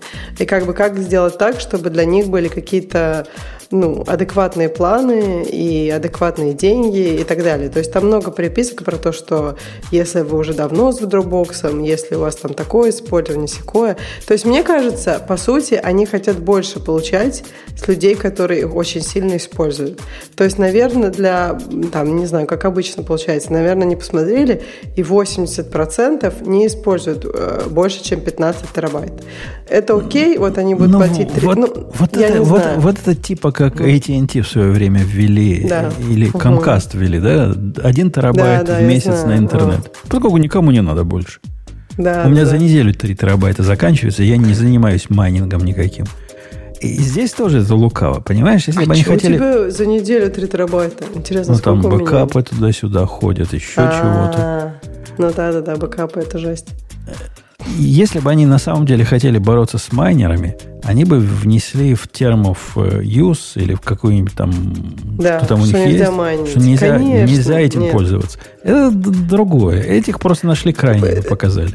Точно, нет, это я согласна. Это, это же классическая история. Когда большая, там всякие компании хотят больше денег, они знаешь, это как-то вот стыдно сказать, ну, у нас плохо по деньгам, мы не понимаем, что нам делать, и вот мы хотим больше денег с тех, кто нас сильно использует. Вместо этого они, обычные компании, начинают говорить, пенять на каких-то странных, э, надо еще, они обычно ищут долго каких-то странных маргиналов, которых э, э, все остальные за что-то тоже пеняют. И выбирают их и говорят, вот эти во всем виноваты, но мы сейчас накажем совсем других. Это понятно, я согласна. Я думаю, что это никак с майнерами не связано. Ну, может, там был у них один майнер, которого они и так закрыли за то, что он майнит, и все. Вот. Я думаю, дело не в этом. Я думаю, ну, все знают, что у Dropbox проблемы с монетизацией. Они уже отчаялись Э, э, чтобы вырастить бизнес, то есть они вначале это вообще же хотели, мы сейчас вырастем, и мы будем, это мы новый Big Tech, да, то есть мы заменим Google и всех остальных. Они уже отчаялись, они теперь гораздо более адекватные, на мой взгляд, но при этом они думают, ну вот при нашей модели бизнеса как мы можем зарабатывать больше. И они, в принципе, нашли крайних какой-то enterprise. Теперь enterprise либо свое что-то будет писать, либо продолжать пользоваться Dropbox и платить им больше денег. А они с самого начала мне их бизнес-перспективы э, казались сомнительными. То есть, ну, продукт, несомненно, был интересный. Продукт э, то ли первый, то ли один из первых, который с человеческим лицом позволял синхронизировать файлы между э, множеством компьютеров, так что ты вообще об этом не задумываешься, и кроме того, расшаривать часть этого всего. И цены были от нулевых до совсем маленьких. Ну, естественно, естественно, или как, как говорил, кто говорил, Жванецкий, как сейчас говорят, разумеется, когда они захотели денег, получились альтернативные, появились альтернативные продукты, которые позволяли синхронизировать файлы в своей инфраструктуре безвозмездно, то есть даром. Куча таких выскочила. И, и что? И куда, куда, какие у вас бизнес-перспективы после этого? А другие что же не сидят и не щелкают клювом? Google Drive, знаете, есть такая штука, которая тоже все то же самое умеет делать. У Microsoft есть фигня, которая... Как она называется? На букву L, пусть нам подскажут. Она, по-моему, когда-то L-Sync называлась, как-то сейчас по-другому она называется. Тоже про то же самое. Ну, судьба дропбоксовских э, инвесторов мне не видится очень радужной. OneDrive называется сейчас, да, это в Microsoft? Окей, может быть. Может быть, спорить не буду. Э, ладно, ладно, задавили, задавили. Но е- нам же сразу, Ксюша, с тобой, вот это не, не при наших слушателях быть упомянутые интернет-провайдеры приходят, которые точно такой же мин утверждают, что один терабайт в месяц вся, каждому хватит. Ну, ерунда. Да, а еще у кого-то же есть этот Unlimited, который совсем не Unlimited, когда тебя начинают потом тротлить, помнишь? Unlimited? По-моему, какого-то Un... тоже провайдера У, те, у меня был AT&T Unlimited э, да, cell phone, который был grandfather, типа долго-долго-долго, а потом, ну да, unlimited, но мы э, до, до 5 килобайт в секунду вам обрезаем скорость. А так unlimited, конечно. Ну, ради бога, сколько зальешь за 5 килобайт в секунду, столько и будет. Все твое. Меня поражает вот это вот. Мне кажется, если честно, лучше бы они не говорили это unlimited. Но с другой стороны, может быть, большинство людей этого и не знают. Но мне кажется, что вообще это надо запретить. Мне кажется, что если есть какое-то ограничение в качестве подачи услуги, то она не может называться unlimited. То есть нужно запретить, ну, по-хорошему, это не должно называться unlimited, потому что это очень... Ну, подожди, а, Ксюша, сейчас наши к власти придут на следующих выборах. Они любят такие вещи запрещать. Ваши любят такое? Да, да. Да ваши же против регуляции, нет? Против регуляции. Но это же как бы регуляция. Но любят вот такую справедливость навести странную. При да? том, чтобы корпорации а, не, не обидеть. Нет, а, мне, мне кажется, что, ну, как... Я вижу твой point против регуляции, потому что плохая регуляция, она убивает все. Но при этом я видела много раз, как в Америке есть э, какие-то запре- ну, вот, запретилки, когда вещи надо называть своими именами. И мне кажется, они прям классно работают. Но потому что это все-таки большая проблема, когда кто-то может тебе очень хорошо врать, при этом, ну, эти же люди бы не сказали это, скажем так, в суде. это же как бы все понимают, что это вранье. И мне кажется, это плохо, когда есть очень много аспектов, где все все время понимают, что это вранье. Это как бы всю остальную жизнь тебе тоже ну, то есть это тебя как бы немножко вдохновляет на больше вранье во всех смыслах. Поэтому лучше не надо, чтобы было так много этого вранья. Да, Но да, это не unlimited. По, по, это как по, бы... По, поводу, в, по поводу этого парадоксального вранья. Слышала, вчера Трампа сфотографировали на, на, на судебную запись. Потому что ну, нет же фотографий Трампа нигде. А обязательно же надо, как всех. Вот теперь у него тоже есть. Вот этот Mac да. Да, да, ну, я, я слышала, да. И мне, мне по этому поводу э, мне нет какого-то... По сравнению с тем, какие новости приходят э, с, с, нашей, с нашей да, родины. У тебя же тоже такая же родина. Э, ну, в общем, вот все, что происходит в Америке, мне кажется, это просто Мелочи, вот, мелочи вот, такие. Не то, что мелочи, это то, что хочется читать. Это вот, кажется, новости как бы здорового человека. Когда ты как бы, ну, а вот, а вот там новости больного человека. И ты понимаешь, что ты как бы и здоровый, и больной одновременно. И от этого у тебя как бы странный когнитивный диссонанс. Ты думаешь, как я могу быть и так, и так. Вот, а, поэтому... а я, я, кстати, хочу порекомендовать нашим слушателям. Есть такой, есть такой левак, э, его зовут Билл, по-моему, Махер. Ты знаешь Махера? Ну, ты знаешь, что я вообще не особо... Ну, он, он, он, он, известный, он известный комик такой, он э, в свое время... Да он и сейчас известен. У него передача раньше он на каких-то кабельных сетях был. По-моему, сейчас он в каких-то кабельных сетях. Ну, в общем, он такой левый, но смешной. И у него есть совершенно прелестный, ну, он называет это подкастом, на самом деле это YouTube-канал, где он приглашает людей, взглядов противоположных с, с ним, в основном. И его поем в том, чтобы доказать, что люди совершенно разных политических взглядов, там одни Трампа ненавидят, а другие Трампа любят, он Трампа ненавидит, приглашает девчонку, которая Трампа любит. Они могут, значит, разговаривать как взрослые вменяемые люди, не цепляясь друг к другу в волосы и не, не раздирая на себе грудь при этом. Весьма пристойный подкаст. Он даже Петерсона к себе позвал как-то как-то Вообще, было вот это э, прям, нет, это прям респект, потому что мне кажется, это как раз, э, ну, это очень важно. Публичная дискуссия – это то, ну, то есть, что может помочь Америке, да и всему миру.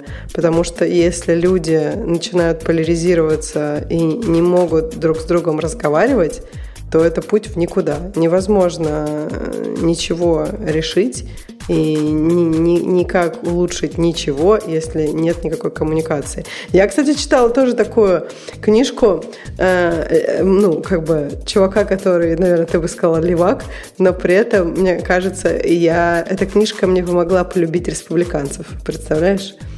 Э, она называется так Righteous Mind, праведный ум, наверное, можно сказать. И она как раз объясняет ну, там про что есть мораль и какие у нее... Откуда она возникла. А и автор-то как... кто? Ты даже название ну, книжки ну, помнишь. Название книжки я всегда помню. Э, ну, какой-то профессор. Сейчас я тебе скажу, как его зовут. Где же я читал? Я ее тут читала.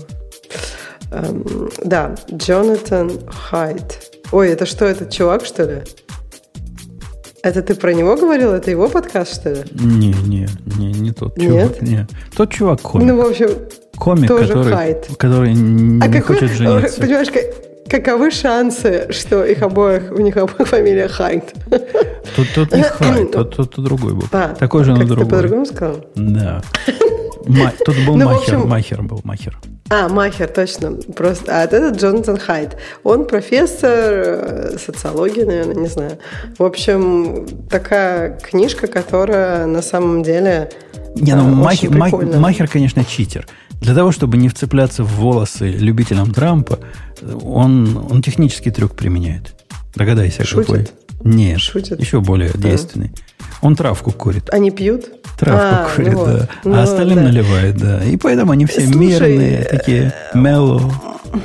А мне кажется, что э, как бы whatever works. Если люди как бы готовы, э, не знаю, как-то изменять сознание, но потому что мне кажется, что очень часто последние там лет 10 как раз это модно именно быть непримиримым, вцепляться в горло или там еще что-то. А мне кажется, что вот это должно выйти из моды, и модно должно быть именно, ну, пытаться увидеть других людей, их позиции и как-то расширить свой, свой мозг, потому что Ну, я не знаю, есть куча вещей, которые, например, там мне не нравятся, каких-то идей, которые я не разделяю у республиканцев.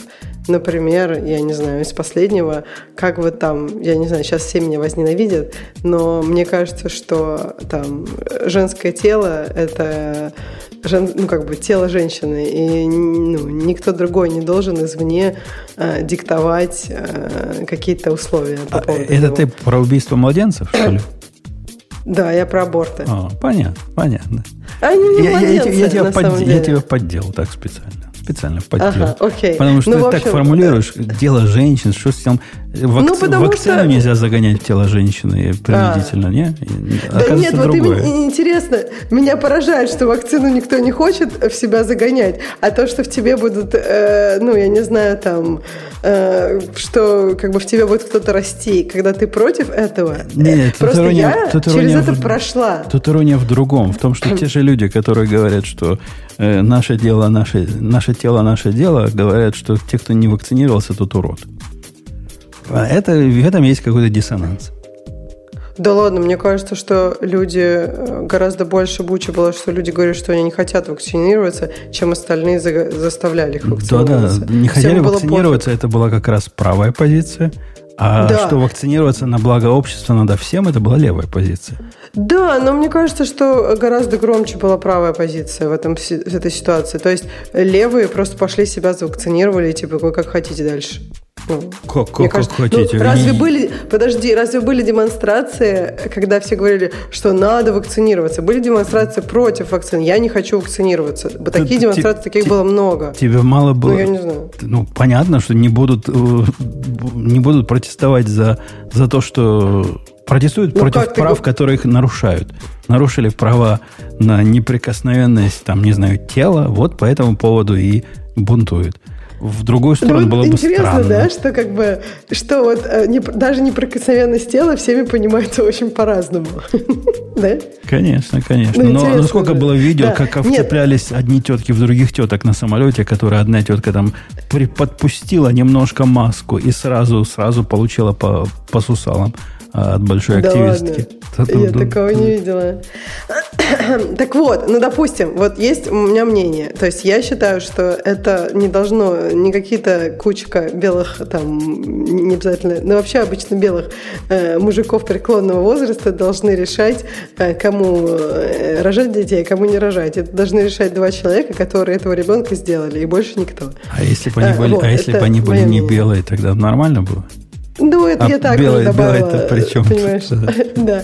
Нет, я, это я в шутку. Я, как бы, ну, то есть, я имею в виду, что не, не должны мужчины преклонного возраста решать, что делать вот этим двум людям, которые сделали ребенка.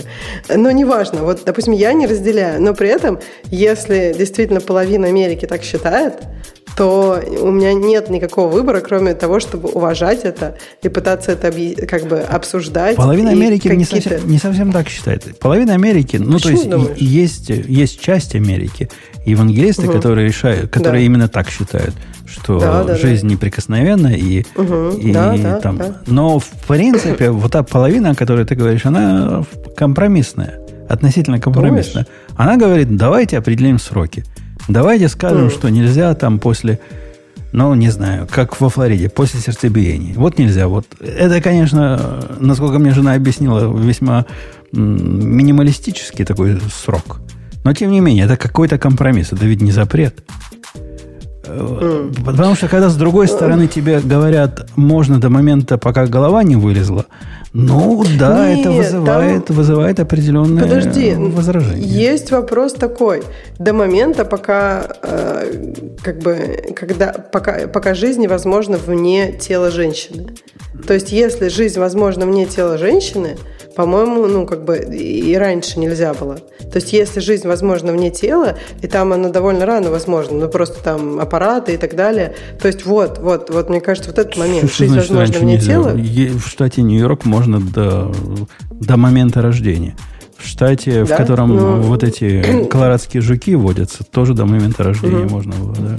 А, не, я не знала. Я думала, что много где. Нет, подожди, там же есть э, по каким-то, наверное, супермедицинским причинам, нет? Ну, Потому смотря, что смотря там, где, много, смотря много где. где было до 27 неделя, это как раз вот, ну, после этого ребенок может жить. Эмоциональный дискомфорт тоже считался достаточной физиологической причиной. То есть, mm. если мать чувствует себя подавленной, ну, вот эта носительница, она еще не мать, mm. будущая мать, то это достаточная медицинская причина была во многих случаях. Mm. Тут надо... Ну, я могу понять, тут, почему мать получится... чувствует себя подавленно, прямо скажем. Тут не получится Ладно, ни, тобой, ни да. бан не сделать, с одной стороны, не разрешить до конца. Ну, компромисс какой-то находить. Да нет, мне кажется, ну, как, опять же, я, может быть, не совсем правильно, но видишь, в разных штатах было по-разному. То есть то, что я читала, во многих, ну, много где уже, по-моему, было про как раз вот э, про жизнь вне. Потому что если ребенок может жить вне матери, это значит, что, ну вот, он уже как бы, он отдельный от нее, скажем так. И поэтому, мне кажется, государство должно защищать его права, и в том числе от матери. А если ребенок, ну, я не знаю, можно вообще ребенком это называть, когда не может жить вне матери, то есть тут вопрос. То есть как бы как разделить их, да? Если какой-то это, какие-то это, права это, это, это реально сложная и проблема. Можно ли защитить его? Потому что вот этот процесс, он, собственно, уникальный. И нельзя себе представить ни одного другого процесса, который вот настолько, да. настолько странный. А этот процесс странный. И да, в нашем подкасте мы не решим. Ой, да, странно. Не решим этого. Ну, Путун, я тебе, я тебе просто вообще от первого лица. Ой, странный процесс. Да, я, я, да в, нет. я участвовал во втором процессе прямо лично. Вы простите, мне так всегда смешно, когда про участие. Нет, я, ну, во-первых, это большое дело. И когда кто-то может помочь матери, кто-то близкий, и побыть рядом, это большое дело. Я не хочу этого умилять. Просто быть участником и быть, mm. так сказать, главным действующим да, лицом. Я, я ни разу не утверждал, что есть... был полноправным участником этого процесса. Да, да, да. Там есть как бы разные ощущения и прочее. Ой. Да, просто э, мне кажется, я почему, да, не прервала нашу беседу раньше, надо бы что-то хорошее обсуждать, а мы как обычно. Эм, я просто хотела показать людям, что вот, мы с тобой, видишь, разные у нас идеи, но мы можем нормально об этом поговорить, не ругая друг друга и не переходя на личности. Так это потому, что я выпил. Я, я способом махера, видишь, выпил, и теперь я со всеми могу согласиться на любую тему. Хотите младенцев убивайте, да ради бога, хоть гордо им режьте. Я уже выпил, мне уже хорошо. Вообще, это ты предложил компромисс, и я на него согласилась. Потому что, так что ты ни с чем не соглашался. Я вообще за компромисс. Я, я тоже так всегда считала. Я не считаю, что есть какой-то тот вариант, который может ну, быть таким, эм, как белым или черным. Потому что сам процесс очень-очень сложный, ну, такой перетекательный, и поэтому компромисс – это самое то. Так, может, к следующей теме. Кого-то это явно триггерит. Илья, мы вам сочувствуем. Тема сложная. Мы закончили с ней. А, о, ой, не могу, можно я отвечу? Можно. Разве женщина не может решить, хочет ли она ребенка до беременности? А разве мужчина не может решить, хочет ли он ребенка до беременности? Ну, то есть логично, что это не только один человек э, либо может решить, либо не может решить. Я бы, конечно, очень хотела, чтобы э, перед, ну, как бы беременность проходила так, э, типа желание. То есть у тебя появляется окошко, и там такой «да» или «нет». Я бы вообще хотела, что все, что в моем теле происходит, э, вот окошко всплывало бы, я бы отвечала, да или нет. Например, нужно больше там секреции печеночных каких-нибудь гормонов. Я говорю, да, чуть-чуть добавьте. Нет, там, убавьте. Но, к сожалению, э, тело вообще так не работает. Я хочу вам сказать, Роман. Вот. Да, давай к следующей теме. А то мне уже скоро, на самом деле, надо уходить. Давайте мы наши слушатели выберем. Да, давай. Я их выберу, мне недолго. Надо же помнить, дорогие слушатели, что у нас сегодня половина состава бойцов. Так что мы, мы вообще уже, уже пересидели. Э, лучшие. Да, мы вообще старались. Microsoft is uh, bringing Python to Excel. Там какая, какая-то какая прикольная. Не, ну идея, идея прикольная, да, что можно внутри Excel теперь писать кусочки на Python – это, это ведь круто. Мало того, что круто, это не просто на Python там писать 2 плюс 3. Это в Excel и до этого можно. Или какую-то функцию Python вызвать. Нет, там прямо по-большому. Там можно pandas, там можно... Э, в общем, все популярные, все популярные штуки. Они запускают, насколько я понимаю, то ли анаконду запускают рядом, то ли еще чего-то. То есть дистрибутив поднимают питона где, где-то рядышком, и в нем все это интерпретируют. Крутецкая идея, между прочим. То есть питон хорошо подходит для подобных глупостей. А соединить его с средством визуализации, известным всем, даже моей тетки типа Excel. Хотя я могу себе представить, как она на Excel будет с питоном тебе писать. Будет забавно. А, я, я за идею. Идея хорошая. Не знаю, как вам, а мне нравится. Ксения, вам нравится? Потому что вы muted yourself. А, да, да, нет, мне, мне нравится, и мне кажется, это классная идея. Просто я не знаю, а зачем? Ну вот как бы просто чтобы было, чтобы весело было или что? Ну, какую-то, хочешь какую-то модельку сложную рассчитать, а уже есть такая библиотека для питона, которая умеет все это делать. Задаешь там 73 параметра, и она тебе выдала ответ, угу. какая будет погода на Луне через три дня. Опаньки, и сразу показала, тут же визуализация. Он либо графиком показал, он умеет графики разные строить, либо колоночками, и красота нечеловеческая. Не-не, это, это крутая идея. Это просто странно, что раньше этого не было. Это из тех идей, когда она появляется реализованная, думаешь, ну да, ну само по себе. Было, было бы закономерно такое ожидать.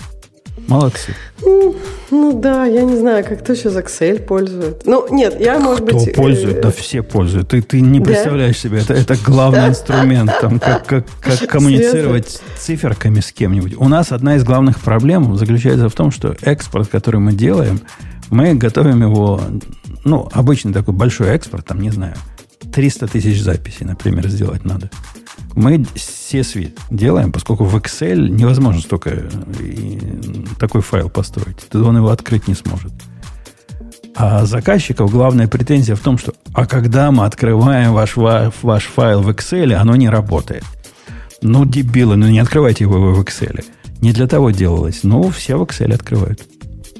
Да ладно, серьезно? У нас, у нас есть вообще комедийный Не, заказчик. я тебе верю. Я как бы далека от финансового мира. Я думаю, в финансовом мире действительно, наверное, все до сих пор, ну, как бы на Excel, а на чем же еще, да? Есть комедийный заказчик, расскажу вам историю жизни, который э, маленькая компания, по-моему, канадская. Ну, судя по вот этому пломбу, это канадцы. Должны быть, просто обязаны быть канадцы. Они, они любят такое.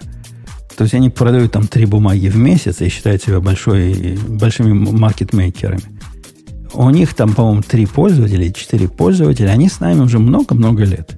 Платят какие-то маленькие копейки, поскольку данных от них мало, э, требований от них мало. В общем, все с ними стабильно. Но тут к ним пришел новый чувак, который security занимается. И чувак потребовал от нас строить каждую неделю э, CSV-файл, в котором мы бы перечисляли всех пользователей, которые, которые мы поддерживаем от этой компании. На мой вопрос, а почему вы один раз руками не построите и не, не дать им этот файл, он сказал, нет, нам надо динамически, чтобы... Ну, говорю, вы никогда не добавляете пользователя. Зачем каждую неделю? Нет, положено. Мы ему построили файл. Они ведь описали, как они хотят. Говорят, файл должен быть вот имя, запятая, э, ID, под которым логинится, запятая и permissions. Три поля, типа. Замечательно. Файл должен называться вот так-то и так-то. Заметьте, в файле не было названия CSV. Догадайся, какая была первая у них наезд на нас. Этот файл не CSV, потому что мы по нему кликаем, а ничего не происходит. Ну да, реально ничего не происходит. Вот такие, так и живем. Э, давай следующую тему. Следующую тему какой-то чувак написал на Levels FYI, как плохо работать в Google Cloud Platform политические игры, неспособность нести ответственность, деливерить и т.д. Э, было бы интересно послушать ваше мнение на этот счет. Э, я могу сказать, что эта статья, если честно, там вообще никакой конкретики. Я вот, ну, как бы, может быть, там я прочитала 4-5 абзацев. Короче, мне показалось, что чувак просто, ну вот, это прям статья на эмоциях. То есть, если бы это может быть прям правда так, а может быть совсем не так.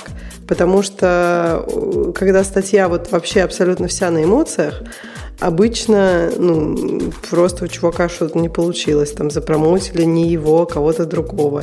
Э, обычно, э, когда вот есть какая-то конкретика, там уже можно сказать, это правда или нет. А тут эмоции, ну, я могу точно сказать, да, чувак использует, использует, ну, испытывает эти эмоции.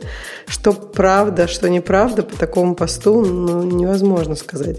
Э, я уверена, что это, как любая корпорация, ну, сложное место. В Гугле есть специфика. Очень тяжелая. В плане промоушенов, например, у них там очень нужно показать, например, если вы не, не слышали никогда, это известный факт. Для того, чтобы быть промо, запромоутиться в Гуле, тебе нужно показать technical complexity, ну, то есть техническую сложность продукта. И поэтому там очень часто любят изобретать какие-то э, какие очень сложные вещи, потому что иначе тебя не запромоутят. Даже если там можно одну линию написать, э, а ты понимаешь, что ты очень хочешь запромоутиться, а такие люди всегда есть, то там вырастают целые продукты, проекты, какие-то очень технически сложные. А, вот. И поэтому, ну, есть, есть, есть проблемы. Но этот человек даже не об этом говорит. Он просто говорит, что все плохо, никакой ответственности и так далее. Это обычно просто знак того, что что-то у него пошло не так. И, ну, не знаю, в общем, больше конкретики. У меня есть знакомые в Google Cloud Platform, и они рассказывают разное. Нет такого, что именно это. Именно а у него, у него реально такие абстрактные наезды, здесь я согласен очень, с тобой. Очень. Типа я не могу говорить в общем, но более, угу. после этого, в общем он не может говорить, но более чем 95% менеджмента, вот сразу, значит, в общем не может, но 95% легко. То есть 5% он отдает на, на разные флуктуации. Э, они, значит, self-centered и не волнуются, не заботятся о командах, о своих – и фокусированы на своих персональных целях. Ну, ок. Ну, ок, я понял. Э, ну, просто вообще, я не знаю, то есть там никакой конкретики. Понятно, что везде есть менеджеры разные, часть менеджеров, и даже один и тот же менеджер, в зависимости от того, в какой он точке своей карьеры, он будет в какой-то момент больше о людях беспокоиться, в какой-то момент больше беспокоиться о том, чтобы, да, как-то самому сиять э, и так далее. В этом нет Э, ну, какой-то вот... То есть, мне, мне кажется, это странно было бы ожидать от всех менеджеров, что их главная задача – это просто заботиться о людях, я не знаю, находить счастье в этой заботе. Все люди разные, и есть менеджеры, которые классно заботятся о людях, а есть менеджеры, которые классно, не знаю, какие-то новые прикольные проекты э, замучивают или еще что делают. Просто вопрос в том, как вы можете адаптироваться к разным обстоятельствам, и в том числе этот, этот чел. Я не знаю, мне кажется, что ой, так он еще technical program manager, о, но это, это, это, это еще сложнее. А, То есть... А, technical, окей. Okay. Ох, почему? Ну, потому что мне кажется, что Technical Program Manager, блин, я не знаю, я редко, мне кажется, есть очень мало мест, где эти люди могут принести пользу.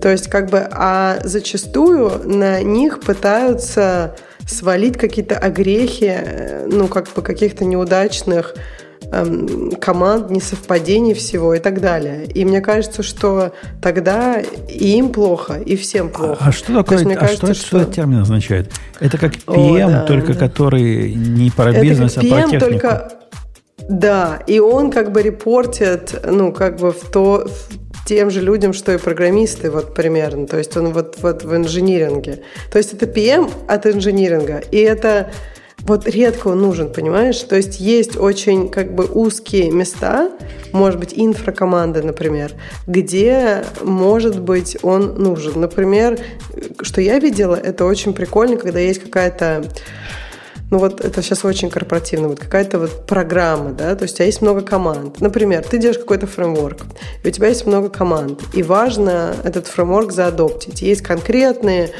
ну, то есть конкретные понятия, почему важно. И то есть все согласились, окей.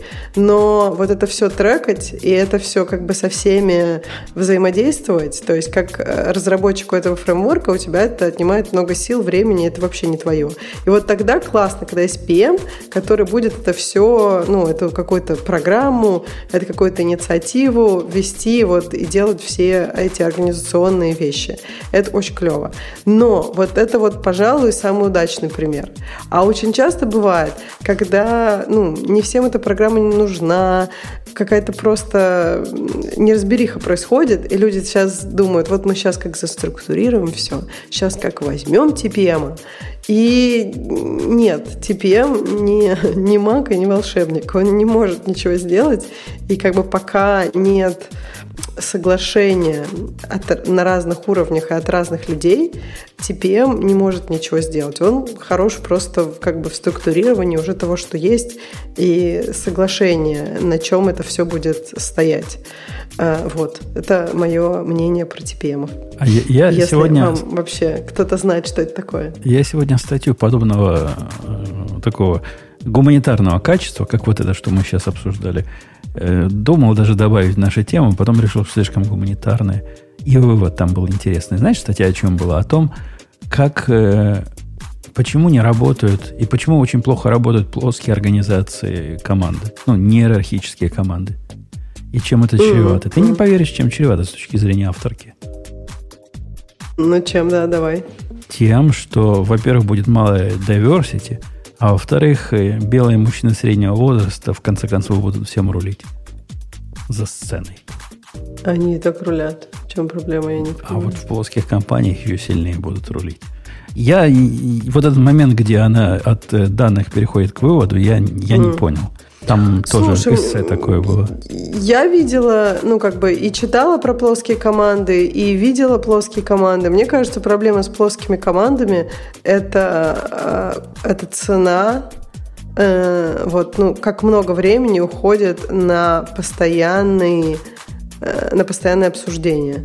Слишком ну, много есть, collaboration вот, у них, да? Вообще, это они вот я я смотрела и я видела, что они просто все время только просто вот просто общаются, вот ну просто обсуждают, вот а, обсуждают одно и то же, одно и то же, одно и то же. Ну то есть мне кажется, что э, когда есть немножко иерархии, обязательно не должно быть ее там много, но когда есть какое-то немножко иерархии, то можно просто пойти и сделать. А когда люди считают, что ну, вот нет иерархии и надо... Задача команды, по-моему, это просто договориться. это самое сложное. А сделать уже как бы... Э, ну, как бы считается в такой ситуации, что сделать уже пятое. А на самом деле, когда ты делаешь, тогда ну, самые, самые проблемы возникают. И если люди основное время и основные силы тратят на просто договориться, что сделать, то, блин, ничего сделано не будет. Ну, это вот мое мнение. Поэтому я не думаю, что проблема тут с тем, что кто-то белые мужчины будет рулить, а проблема как раз, мне кажется, в том, что ничего сделано не будет. А, ну, окей, значит, ты с авторкой не согласна. Давай следующую ну, Я могу тему быть не пойдем. согласна. Две, две, два человека женского пола могут быть не согласны, представляешь? Это редко, редко. от IBM конвертирует программы для мейнфреймов с Cobol на Java. Ну, это прямо счастье, потому что, мне кажется, вот это давно э, то, что назревало. То есть, а я, куда, куда наши 70-летние коллеги пойдут теперь работать? Нет, я просто про то, что мне кажется, действительно, если ну, нейронки сейчас будут развиваться и развиваться, и вот это вот какой-то ужас конвертирования с одного в другое, мне кажется, должен сойти на нет. Ну, потому что единственное, что у нас будет много кода не хрестоматийного. И что с этим делать? Ну, опять же, видимо, как-то с нейронками. Потому что... Хотя, наверное, они научатся как-то хрестоматийненько делать, да? У меня, у меня был случай на этой неделе, где я в нейронку пошел исключительно от безнадеги. Есть у меня библиотека одна внутренняя, которая занимается такими тонкими вещами. Там э, синхронизация разные, запуск каких-то групп в параллель, там пулы, вот это все. В общем, код, он, кода немного, он влазит, не знаю, на три экрана, но он весьма, он по сути сложный сам по себе. То есть проще его не написать, он сам по себе сложный. Локи, анлоки, вот это все. И есть там один режим, когда э, preemptive, там еще чего-то, и termination происходит в процессе, и вот происходит deadlock. И вот я смотрю на него. Код я писал давно. Сам я уже с трудом понимаю, что он делает. Использую во всех проектах практически. И вот такой ситуации первый раз возникла. Ну, починить надо. Вздохнул тяжело, отдал чату GPT, говорю, сделай. Тут прямо тут, тут меня и вторкнуло. Он говорит, а, говорит, чувак, если ты вот здесь лог сюда перенесешь, а здесь сделаешь unlock, то все починится. А вот тебе тест, чтобы проверить до и после. Трикини все починил. То есть пришел Ура. чат GPT и все починил в такой про- по программе сложной, которой мне было даже страшно свой мозг переключать вот в этот контекст. Чудеса. Чудеса происходят. Так да, нет, я согласна. Мне кажется, это прекрасно, что есть какие-то такие вещи, которые, о которых теперь не надо будет беспокоиться. Это же просто счастье пришло наше. Э, просто прекрасно быть программистом. То есть это вот, вот, вот мечта. Году. Представляешь, у нас есть такой Джун, который безответный, но может сделать все, что поручим, и, и зарплату ему платить не надо. 20 долларов в месяц. Мне нравится еще безответный. Да, да, еще извиняться вот все время будет наоборот. Меч, мечта Умпутуна, чтобы главное был безответный. Ну, ты ему даешь ну, да. там сегодня на Java написать, завтра на, на Go, а он, ну, ну окей, начальник, хорошо, начальника. Буду писать.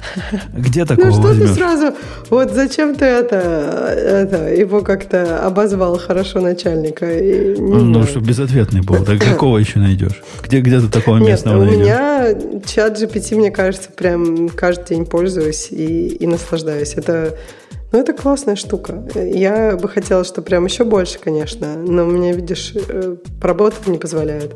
Но я все равно... Очень много вопросов такого очень общего характера. И, ой, ну насколько это мое... Э, как я теперь пишу? О, как я теперь пишу?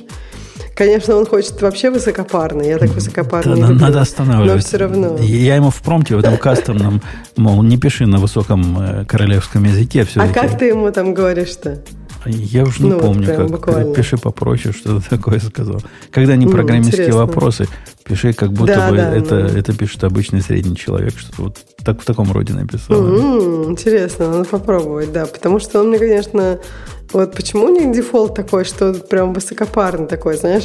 Я помню, что мне кажется, что нам, ну не знаю, есть такие люди, можно таких людей встретить, которые пишут так, но вот все меньше и меньше. В основном люди уже как-то попроще. Да-да, э, этот um, случай после всех этих лет э, жизни в Америке, мне уже давно не попадались слова незнакомые. Пока я с чат GPT не начал пытаться там перефразирую это – и он такие слова использует, что я теперь начинаю понимать, откуда пошли вот эти, э, как называется, проби, вот эти конкурсы. Знаешь, где в школе они а, спеллингом занимаются? Да, да, да, да, да. То есть, в принципе, я уже понимаю, что да, такие есть такие слова, которых я вообще никогда не слышал. Слушай, меня тоже это удивляет. И при этом я вот всегда думаю, а можно ли такое слово употребить или нет? Но потому что остальные-то, ну, как бы много не native спикеров. То есть остальные тоже не поймут, о чем я. Потому что если я не знаю, то они, наверное, тоже не знают. В общем, да. Но, с другой стороны, мне кажется, вот на русском я много говорю таких слов. Ну, немного, но периодически говорю и сама думаю, господи, откуда я это слово вообще вспомнила? Ну, то есть я так, думаю, что... Русский, его... русский, это же Набоков еще говорил, что русский язык в этом смысле не показатель, он бедный язык с точки зрения слов.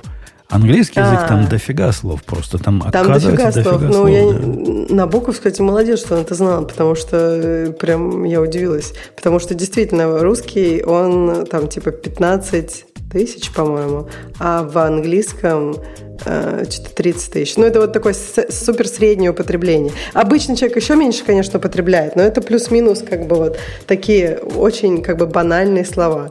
То есть, да, действительно, в английском они короче, но их больше. Но представить а, слово но... на русском, чтобы мы с тобой не знали, оно должно быть из какой-то особой области или какой-то особо молодежно-сленговой. А так мы все слова знаем. Ну, по сути. Так. Нет, я как раз не про это. Я как раз, мне кажется, что про то, что на русском мы с тобой можем вернуть такое словечко, и, которое... И все наши слушатели не его поймут. спикер. Ты уверен? Ну, ну я ну, почти я... уверен. Почти уверен. А по-английски не так будет. Не скажешь что-нибудь? Ты, ты, ты, ты что, на, ты на каком языке сейчас говорил? Тебя вполне могут спросить. Ну да. Э, окей, что там дальше у нас хорошего? Так, э, давай. Так, Firefox добавляет возможность импорта расширений из других браузеров, в том числе и гугловских движков. Да-да, я, я что-то про это читал. Они, ну, я не знаю из других, э, кроме как Хрома, но из Хрома вроде как они умеют браузер импортировать. Но типа не все. Это не то, что ты любой можешь импортировать. Там несколько десятков вот готовы к импорту, а остальные... Я не знаю, что именно они делают для этого импорта. Вряд ли руками же допиливают. Но как-то не все. Ну, как, как, как у DocumentDB, у, у Амазона. Как бы совместимо, но не совсем. Импортируют, но не все. Пока всего 73 дополнения. А там дальше видно будет. Ну, молодцы, круто. Что тут говорить? Ситуация с, с расширениями в не хроме, она гораздо хуже, чем с расширениями в хроме. Все только и мечтают о таком э, богатстве выбора, как есть у хромовчан. Да, так кому думаешь, это прям нужно-нужно? Ну, иногда что-нибудь такое хочется хитрое. И это хитрое точно есть для хрома. И ты умрешь, чтобы найти такое для, э, для Safari. В конце концов, какой-нибудь снипет напишешь, это букмарклет напишешь, или прокси, как я обычно делаю, поскольку не люблю всякие фронтендовые штуки напишешь, и будет то же самое делать. Я хотела тебе сказать русское слово, которое мне интересно, знаешь ты или нет. Эгалитаризм. Знаю. Ну, прям, да, ну, да ладно. Тут да. Но да я его знаю. английского, наверное, знаешь. Может, из английского. Калька с английского. Его, его Петерсон любит употреблять. А, ну, то совсем обидел уже. Вот мне, кстати, кажется, что на английском это слово гораздо более популярно, чем на русском. Вот я серьезно на русском его никогда не слышала. Мне кажется, на русском его невозможно услышать вне какого-то социологического, исторического контекста, когда изучают какие-то концепции там и так далее. А на английском это слово почему-то очень часто употребляется. Оно, оно и по-английски не то, чтобы часто, но по-русски я ни разу не слышал, да, чтобы его кто-то употреблял. Вот, вот, но по-английскому можно услышать. Вот ты говоришь, Пет, Петерсон, мне кажется, это, это, ну, я слышала его несколько раз в жизни, просто, ну, то есть, когда люди обсуждают просто даже в рабочем контексте, как должно быть, ну, там, устроено, ну, просто какое-то количество людей, да даже про семью там часто, не часто, но можно услышать в, в этом контексте, там, как, типа, распределение семейных обязанностей. А на русском вообще я такого слова не слышала. То есть про, на русском будет там равенство скажут, а не вот это. Хотя это другое, немножко. Ну, в общем, интересно, как некоторые слова. Я причем думала, что на русском нет этого слова, а есть же. Ну, то есть, прям такое же. Ну, оно, оно условно так есть. Просто по-русски его произнесли и получилось. Ну, подожди, на Википедии есть, значит, есть. Разно самое. На Вики, в Википедии было написано, что я в Сирии воевал. Поэтому я бы на твоем месте не ходил. Не ходил на Википедию. Да ладно. Ну, что ж теперь? Воевал, может быть, чуть-чуть. Чуть-чуть. Кто тебя знает? Нет, я таки воевал, но не в той войне, о которой они, они пишут. То есть, ну да, где-то ну, где, где было примерно, но, но не совсем так. Видишь? Да. Так, э, ну и вообще, это, может быть, ты потом передумаешь. Знаешь, как э, есть такой известный человек, который у него все время то он служил в десанте, то не служил, то он в 2000 году с кем-то познакомился, то в 90-х. Как бы историю как это, легко переписывать э, и легко и приятно. Так, так что, может быть, окажется в итоге, что ты там где-то служил. Ты еще подумай. Будем, еще есть время. Будем думать, да. Так, э, OpenAI предоставила возможность бизнесам проводить fine-tuning модели ChatGPT 3.5 Turbo с использованием собственных данных. Ну, это прям классно, мне кажется, это логично, и все это ждали и так далее.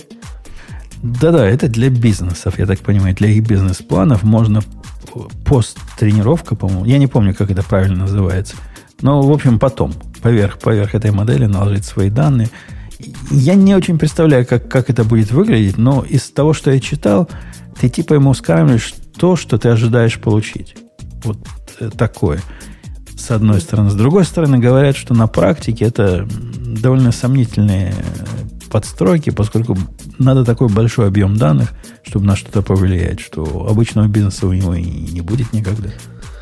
Ну, слушай, я, во-первых, читала, что уже дофига стартапов этим занимаются. Это забавно, что OpenAI так быстро выпустили, потому что... Но они вообще достаточно такие производительные чуваки, что приятно и классно.